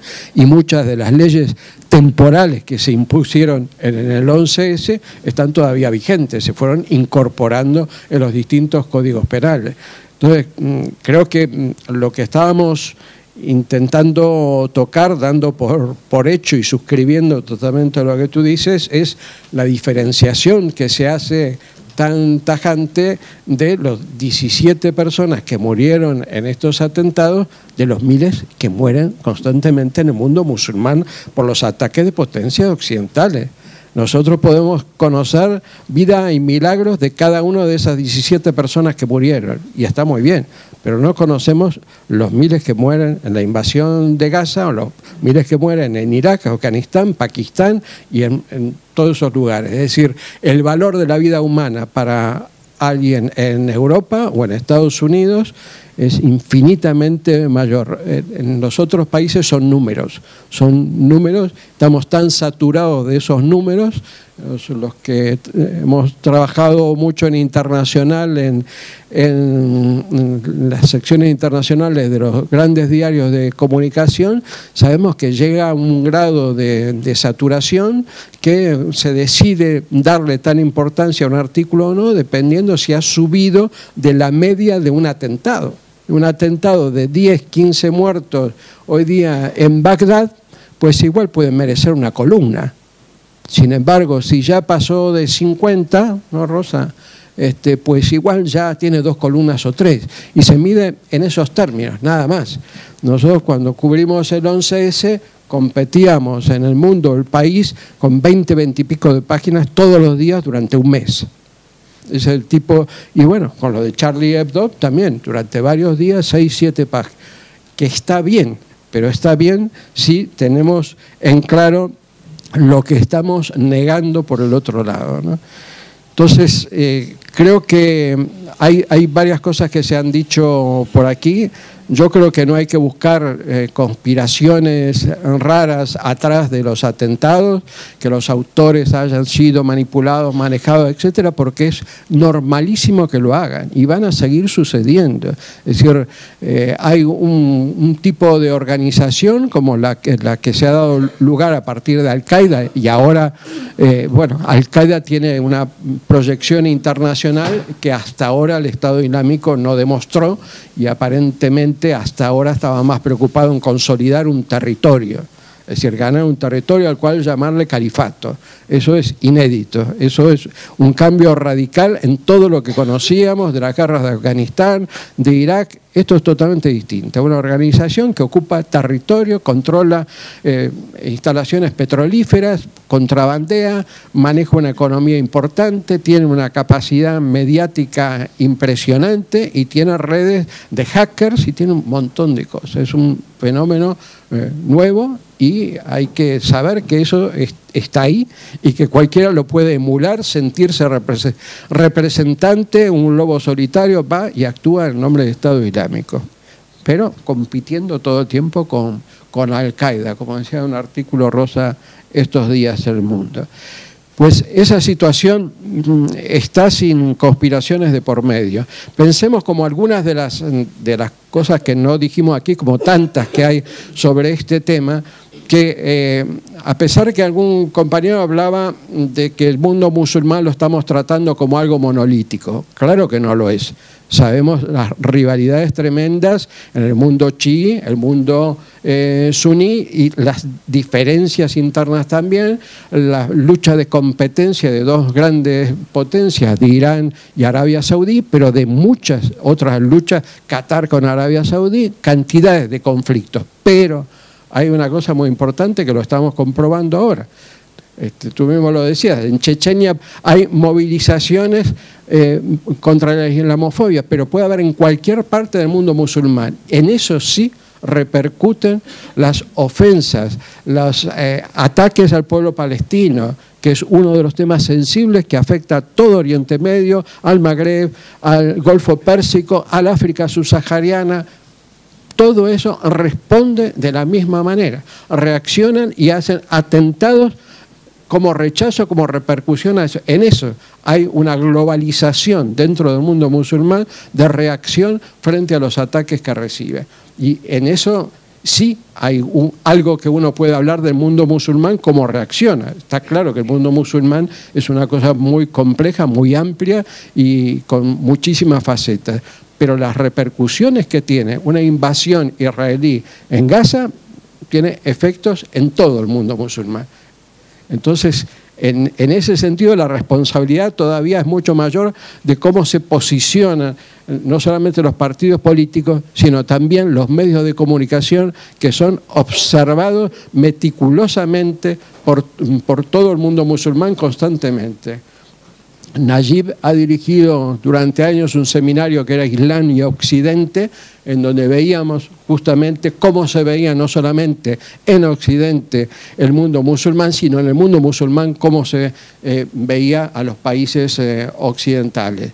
Y esas son cosas que hay que tener sensibilidad como para entender las repercusiones que tienen este tipo de cosas. Las, que hablamos de, de críticas a la a, los excesos de los medios de comunicación, sean viñetas, sean libros, sea la novela actual que citaba Rosa, pero también Salman Rushdie hace años, ¿no? Fue, eh, se lanzó una fatua contra él, una condena de, muerte. Bueno, ese tipo de, de, cuestiones son las que hay que tener en cuenta sabiendo las repercusiones que tiene en más de mil millones de personas cada una de esas cosas. Es decir, no estamos hablando de, banalidades. Entonces, eh, bueno, yo lo dejo aquí. Yo no sé por dónde empezar porque todo eh, lo que habéis dicho era muy interesante. Eh, pero bueno, me ha gustado mucho lo que había apuntado una compañera al principio sobre el fracaso de, tanto la educación y que yo creo que, que en Francia ahora en el post-atentado creo que deberían eh, tener una reflexión, ya la, ya la estaban haciendo sobre ello. Y también eh, no solo en, educación, sino en las cárceles. O sea, porque eh, otro de los problemas que estaban comentando allí es que mucha, mucha, estos tres terroristas, por ejemplo, se conocieron en la cárcel y qué, eh, qué efectos tiene eh, las, las, prisiones, ciertas em, eh, prisiones marcadas en, en, Francia, pues tenían bastante mala fama porque al final era donde se reunían todos, se conocían y cuando salían volvían otra vez más motivados y, conocían a más gente ¿no? para, para aplicar. Luego había otro debate em, sobre esto que era em, la rehabilitación de, de personas que habían tenido un pasado radical o yihadista. Había el imam de la mezquita donde acudían los dos hermanos que cometieron el atentado contra Charlie Hebdo. Eh, bueno, pues había pasado seis años en la cárcel y mm, al salir de la cárcel él contaba que eh, había pasado página y se había rehabilitado, había hecho un curso de, enfermería. Entonces, también había otro debate en la sociedad francesa sobre si realmente era verdad, si realmente esta gente se, rehabilitaba y eh, bueno, pues dejaba atrás o seguía toda su vida, seguía siendo yihadista radical. Entonces, bueno, yo creo que es es que todo es muy complejo. Eh, seguro que nos hemos dejado cosas en el tintero, pero no por omisión eh, voluntaria, sino porque hay, tantas cosas que decir eh, que, bueno, una cosa que, sí me gustaría recalcar y que creo que lo he dicho bien claro al principio de mi intervención era que estos atentados, tanto los contra los periodistas de Charlie Hebdo, compañeros de profesión, como los eh, atentados contra el supermercado judío, donde murieron eh, cuatro rehenes, eh, simplemente por el hecho de, ser judíos. Ah, yo he dicho al principio que los condenaba totalmente, entonces, bueno, que lo reitero y, y a partir de ahí lo que, lo que yo creo que pretendíamos eh, sobre todo es eh, hacer un poco una reflexión de lo que hay un poco alrededor que no, se, no es el, streaming, ¿no? Es, no es lo que todo el mundo ha, estado contando estos días, eh, sino un poquito pinceladas para, para reflexionar por, por alrededor. ¿no? Entonces, bueno, seguro que nos hemos dejado muchos, muchas cosas sin decir, pero eh, vuestras aportaciones también han sido muy interesantes y, os doy las gracias por ello. Muy bien, muchas gracias. Evidentemente, eh, un tema eh, con tantas dimensiones no se puede analizar en profundidad en una o dos horas. eso hace falta, cada aspecto de lo que se han planteado necesita muchas horas de debate. De hecho, tenemos pensado en la Facultad de Ciencias de la Información organizar un seminario titulado Islamofobia y medios de comunicación durante dos días, eh, el 23 y 25 de febrero. Eh, con el fin de profundizar más solamente en ese aspecto, medios de comunicación, islamofobia, cómo tratan los, ese fenómeno. Aquí hemos planteado todas las dimensiones, política exterior, integración, etc. En, una o dos horas, evidentemente, aquí, yo creo que nadie pretende aquí eh, profundizar en ese tema hasta el final. es imposible. Y yo creo que todo el mundo ha condenado los atentados. Eh, eh, eh, todos, explícita o implícitamente, son condenables. O sea, no, las caricaturas o cualquier tipo de información no justifican la muerte. yo pienso, la condena quien lee un poco sobre el Islam o conoce un poco el Islam, el Islam condena todo ese tipo de atentados o asesinatos o muertes, empezando por el Islam. Eh, eh, no se justifica. O sea, eh, eso se da por hecho, evidentemente. Estamos intentando, yo pienso todos, matizar lo que los medios o los políticos no han querido plantear o han querido más bien omitir yo entiendo, ese intercambio de opiniones va en esa línea. Eh, eh, en absoluto se justifican eh, los atentados. creo que incluso ayer o hoy el primer ministro francés empezó a hablar de esa cuestión, a hablar de problemas de, integración en Francia, que hay, van a, oh, fenomenal, eso es bueno para que se planteen a fondo. Lo esencial es evitar ¿Cómo se evitan ese tipo de atentados? Eliminando sus causas. La clave es analizar, ir a las causas. El terrorismo no se puede combatir exclusivamente enviando más aviones o más eh, misiles o más tanques. ¿A quién sirve o a quién puede servir? Precisamente, yo antes comenté, multinacionales de la guerra están allí, eh, a instituciones como la Alianza Atlántica. La Alianza Atlántica, después del fin del Pacto de Varsovia, no, no podía justificarse sin amenazas. Alianza Atlántica, estamos hablando de políticas no solo de, exteriores de Estados, sino eh, eh, pues una, un comercio de armamento mundial. El, el, el, atentado, pues lamentablemente sirve para, bueno, hemos visto que en Francia como el eh, Hollande o sea, el presidente francés estaba ante la opinión pública prácticamente fuera de, juego y sin embargo, pues se aprovecha el atentado, pues ha cambiado totalmente el... Es lamentable que sea así. Ha podido enviar inmediatamente el portaaviones francés, el más importante en el continente europeo, ah, está justificado ahora. Hay un caldo de cultivo que la opinión pública francesa lo asimila, lo acepta y lo apoya y es decir, sirve lamentablemente, como se ha comentado antes, Netanyahu pues aprovecha para invitar a los judíos del mundo para que vayan al Estado de Israel. Realmente sirve, más de uno utiliza ese, ese fenómeno, lamentablemente, eh, como instrumento para eh, ir en esa... Igual en Francia, partidos eh, como bueno, pues Le, Pen, por ejemplo. Le Pen la viene fenomenal ese tipo de atentados, lamentablemente. Eh, por lo tanto, pues yo pienso, así entendido, pues intercambiar opiniones, pero no, no, hay, no es tiempo para profundizar en cada uno de estos aspectos. Sin embargo, eh, yo pienso, eh, y luego mezclar, como has comentado antes, eh, eh, bueno, eh, judaísmo con sionismo, con antisemitismo, precisamente hay que ir separando.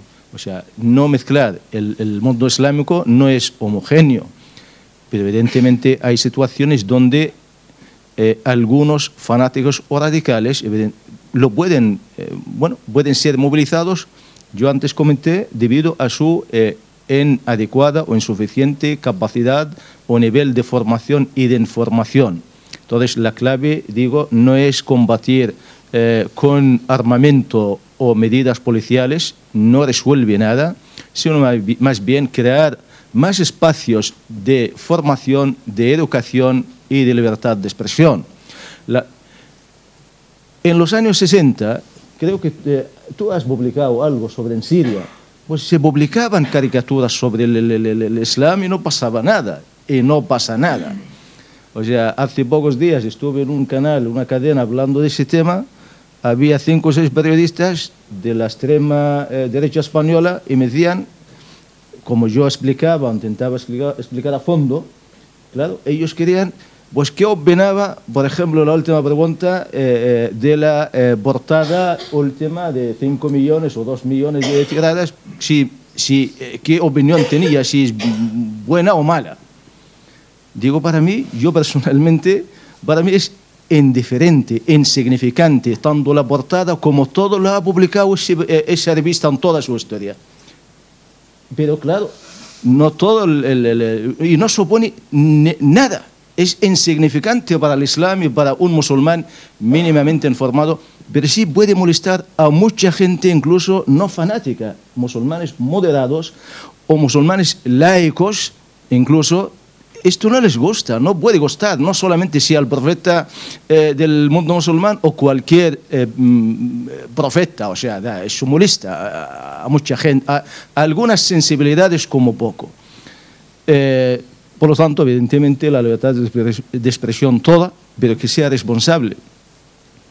Yo eh, digo, habitualmente a mis alumnos, eh, eh, evidentemente, una, la libertad de expresión, el periodista, el informador, el medio de comunicación, creo que todos eh, debe gozar de ese amplio espacio de libertad, pero tiene que ser honesto y responsable.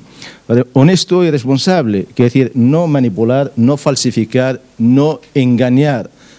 Y lamentablemente muchos medios, sabiendo la verdad, la ocultan, manipulan la información, no es nuevo, es, es así. Son ideologías que están en las líneas editoriales del medio, o a veces incluso muchos periodistas, por si acaso, ellos mismos aplican la autocensura. No existen leyes, digamos, directamente o explícitamente censurables, pero hay formas, vemos evidentemente algunos poderes políticos en el primer mundo, donde hay libertades, donde hay democracia, van a aprovechar, alguien ha comentado esto, para evidentemente ir limitando implícita o explícitamente de formas diferentes, tácticas o técnicas, para ir limitando libertades, libertades en general, de expresión, de movilización, de movimiento, etc. Eh, y hace tiempo, o sea, cuando hoy alguien quiere viajar a Estados Unidos, en el primer mundo, el que quiere a Estados Unidos está aceptando, está asimilando eh, el poder pasar por un detector que el policía le está viendo desnudo y va contento porque piensa que lo están haciendo por su seguridad. Quiere decir, es lamentable llegar a ese punto.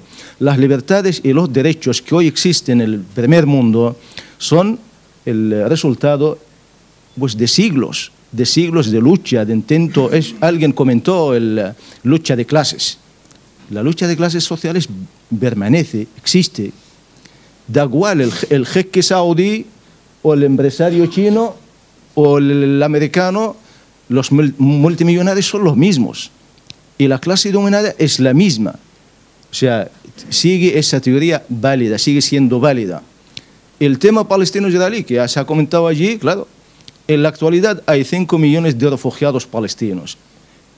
Es expulsados de su eh, de su eh, ciudad natal, de su aldea, eh, y, bueno, el, el sionismo, el sionismo que también utiliza, instrumentaliza la causa del judaísmo para hacer, conseguir alcanzar sus objetivos.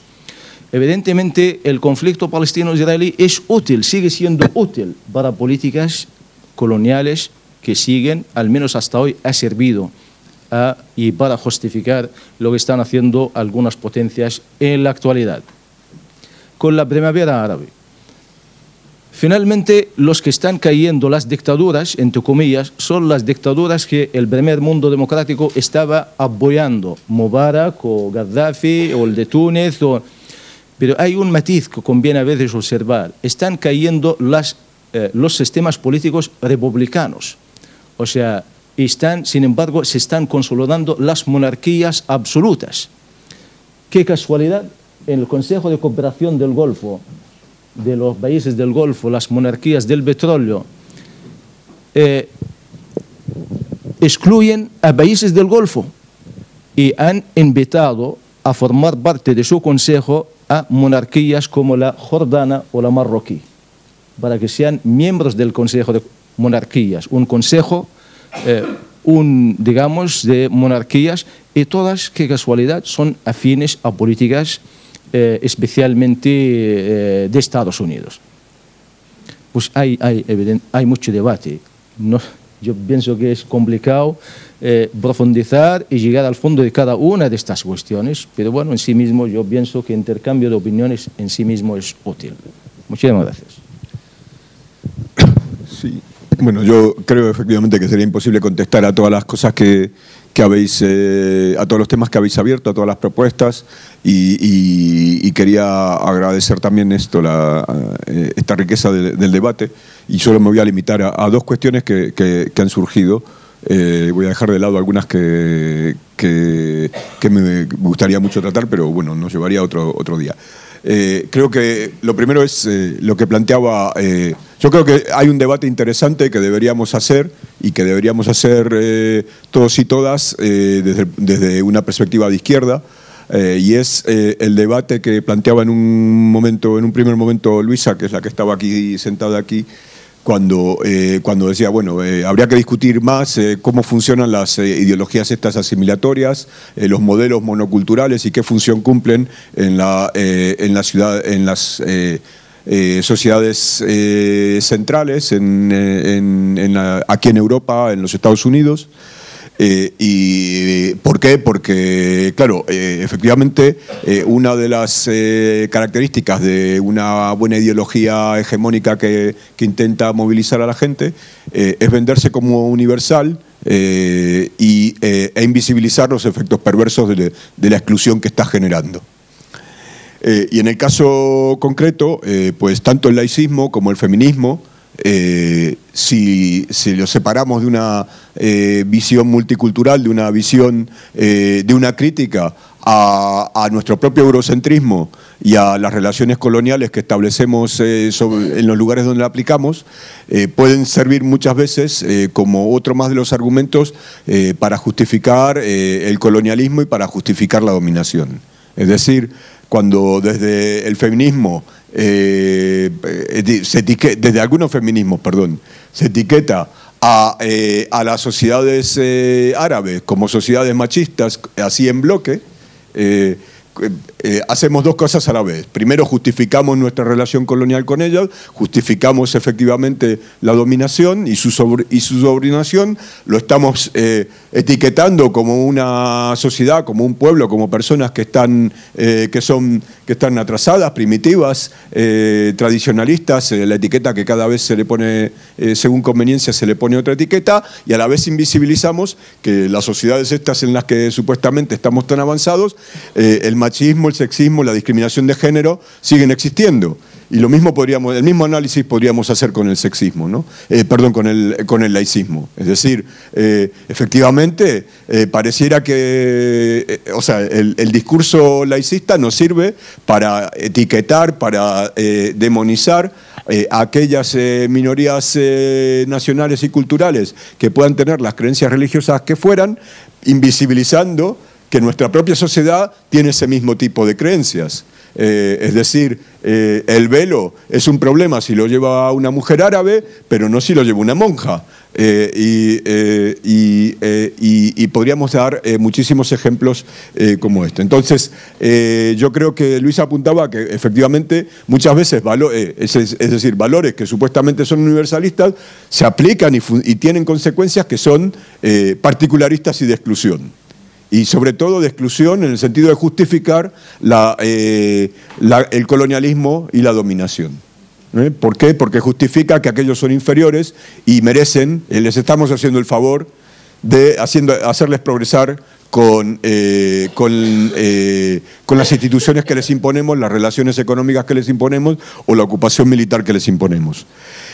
Y de ahí quiero pasar a, a otra cuestión que ha salido y es el tema del antisemitismo, ¿no? porque eh, efectivamente, decir que, eh, eh, bueno, cuando yo hablé del frente, del frente islamófobo, claro, por cuestiones de resumir un poco, me olvidé dar, o sea, pasé, no, no, di ejemplos de cómo funciona el, frente islamófobo, pero bueno, la cadena Fox y los medios de comunicación en, Israel y en otras partes del mundo presentan, una presentan la realidad de tal forma como que eh, por ejemplo, para dar un ejemplo, en, Israel, y la, Fox también lo dice, bueno, la Fox tenía el ejemplo este, eh, eh, Europa está dominada por el fundamentalismo islámico al punto tal que la policía no entra en determinados barrios de, París porque ahí los que dominan son, los son los fundamentalistas islámicos y su terrorismo.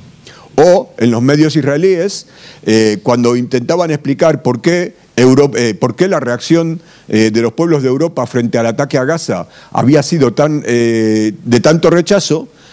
bueno, en Israel se barajaron para, justificar o para explicar su fracaso el, en el ataque a Gaza del verano, porque ha sido un fracaso político y militar para ellos, tres razones. La primera era, bueno, por supuesto, eh, el fracaso de los servicios de inteligencia. El famoso Mossad eh, tiene efectivamente, se ha hecho una fama muy grande y se puede echar a dormir porque lleva 20 años eh, haciendo evaluaciones erróneas de todas las situaciones en las que mete al Estado de Israel y fracasando en, en, sus valoraciones. Entonces, primero era, no habían valorado bien la capacidad de resistencia de la resistencia palestina en Gaza.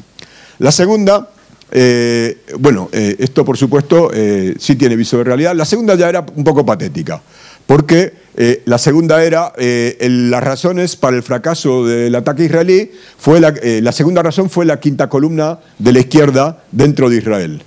Esto es patético porque por primera vez en 20 años en la sociedad israelí no había habido ni una sola manifestación de oposición al ataque, frente a lo que es habitual desde los años 80 hasta hoy, frente a cualquiera de los ataques israelíes eh, al pueblo palestino. De que haya manifestaciones, que haya concentraciones, que haya movimiento social minoritario, pero de protesta.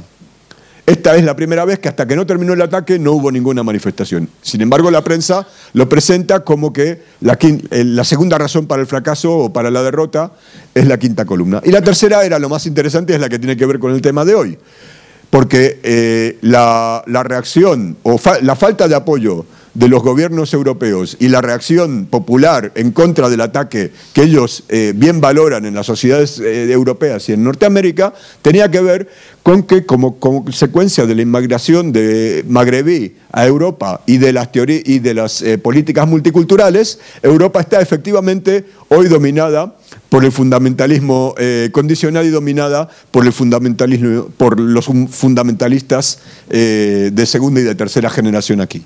Bueno, yo creo eh, que, claro, este tipo de representaciones, este tipo de producción de imagen, de, discursos que producen determinadas imágenes de la sociedad, no son, no son triviales. Vienen a justificar eh, la que es su política y a invisibilizar lo que es su política. Y aquí llego otra, eh, vuelvo entonces al tema del antisemitismo. Decir, efectivamente, nosotros estamos en contra de todo antisemitismo. Ahora, el que, el que como, los, como los llama, eh, como bien los llama, diría yo, em,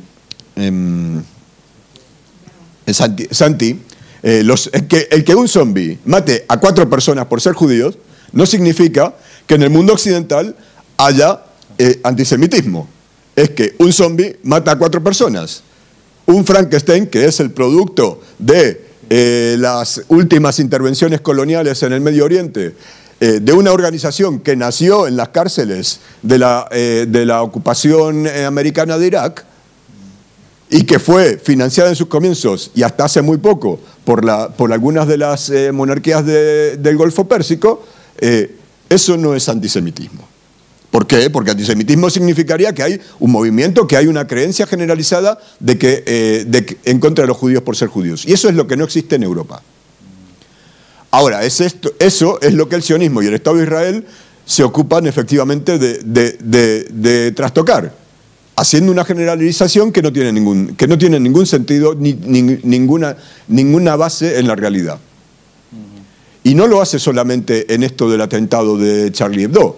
Voy a ir a algo todavía más trivial. Tenemos aquí, por ejemplo, voy a coger un ejemplo de una de las campañas o de los problemas que tenemos aquí planteados en la, en la campaña de solidaridad con Palestina. Eh, algo tan trivial como eh, la, eh, la rehabilitación o la recuperación de la red de juderías en España.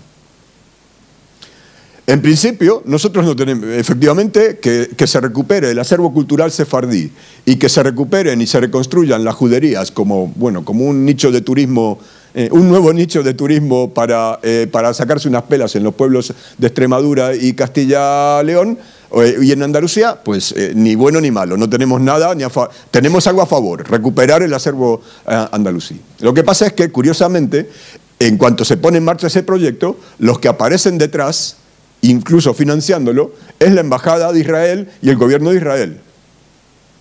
Porque, eh, porque, porque algo tan trivial como eh, recuperar la red de juderías sirve a los objetivos suyos de crear eh, el hecho, de dejar, de, hacer revivir el hecho de que, bueno, de aquí hay un antisemitismo que es ancestral y por eso los judíos fueron expulsados y por eso hasta hoy, y eso sigue hasta hoy, y por eso hace falta recuperar las juderías. Y segundo, tiene una función menos evidente, que es invisibilizar la otra parte de la cultura que fue, de, los que fueron expulsados. Porque claro, se recuperan las juderías, pero no se recuperan eh, los lugares eh, de la cultura eh, de, la cultura árabe, de la cultura islámica que había en ese mismo momento. Entonces, el proyecto este de las juderías sirve a varios, tiene varias funciones, sirve a varios objetivos, de los cuales los más perversos son los más invisibles porque lo que hace ante todo es eh, eh, reforzar la presencia del sionismo y del gobierno de Israel aquí en España.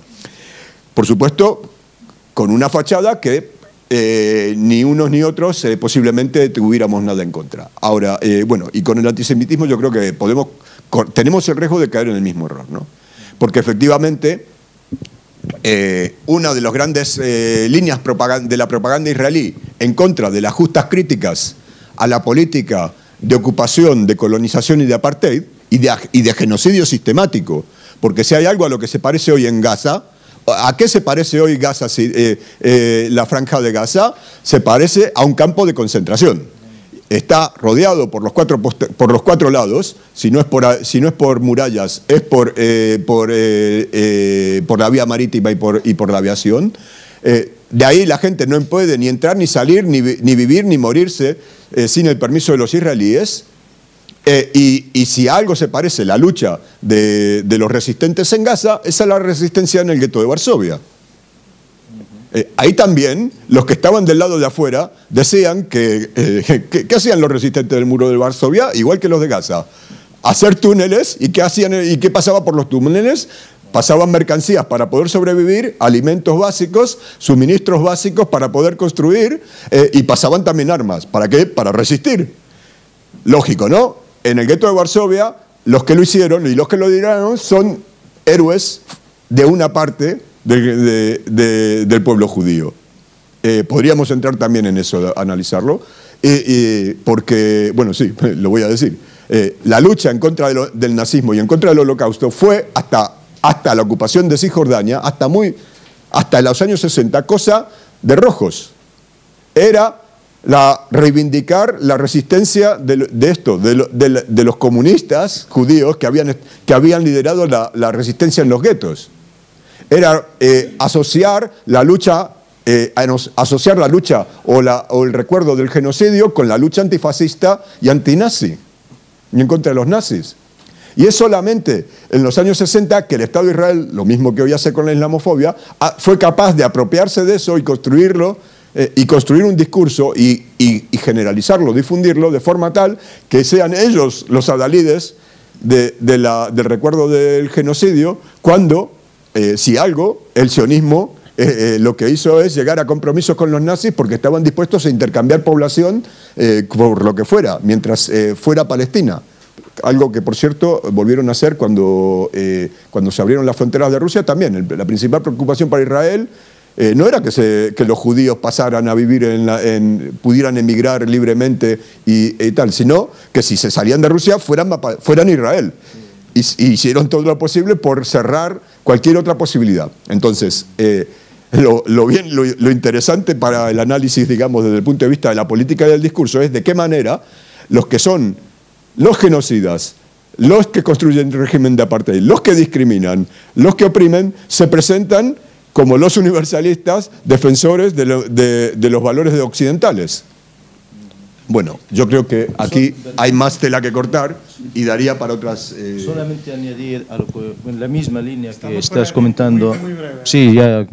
Eh, eh, un ejemplo, o sea, que, ha pasado y práctico, añadiendo a lo que se ha comentado, el dos es necesario, evidentemente, una paz plena y definitiva, equilibrada y justa a ese conflicto que sigue siendo útil para muchos intereses. Bien, eh, desde la conferencia de Madrid ha habido un momento, los dos líderes, Arafat y eh, Rabin, han alcanzado o estaban a punto de alcanzar el entendimiento y la firma de un convenio de paz. Tenían los dos desde el conocimiento de la historia del conflicto, tenían una voluntad de concluir el conflicto. Ambos fueron eliminados por el Mossad o la inteligencia israelí, porque el, el, sionismo no le conviene una paz, al menos en estos momentos o hasta hoy. El grupo Hamas en Palestina, en Gaza, que los gobiernos israelíes siguen utilizando como una amenaza para justificar lo que están haciendo, si analizamos de dónde venían realmente de una política de la inteligencia israelí, el eh, Shabak. Le interesaba crear Hamas para justificar lo que está, o sea, necesita este clima. Lo mismo que el tema de Al-Qaeda y la política, o sea, la inteligencia americana. Si se profundiza de dónde viene, porque crea las condiciones óptimas para poder llevar a cabo las políticas que están llevando a cabo. Muchísimas gracias. Bueno, muchísimas gracias a todos y...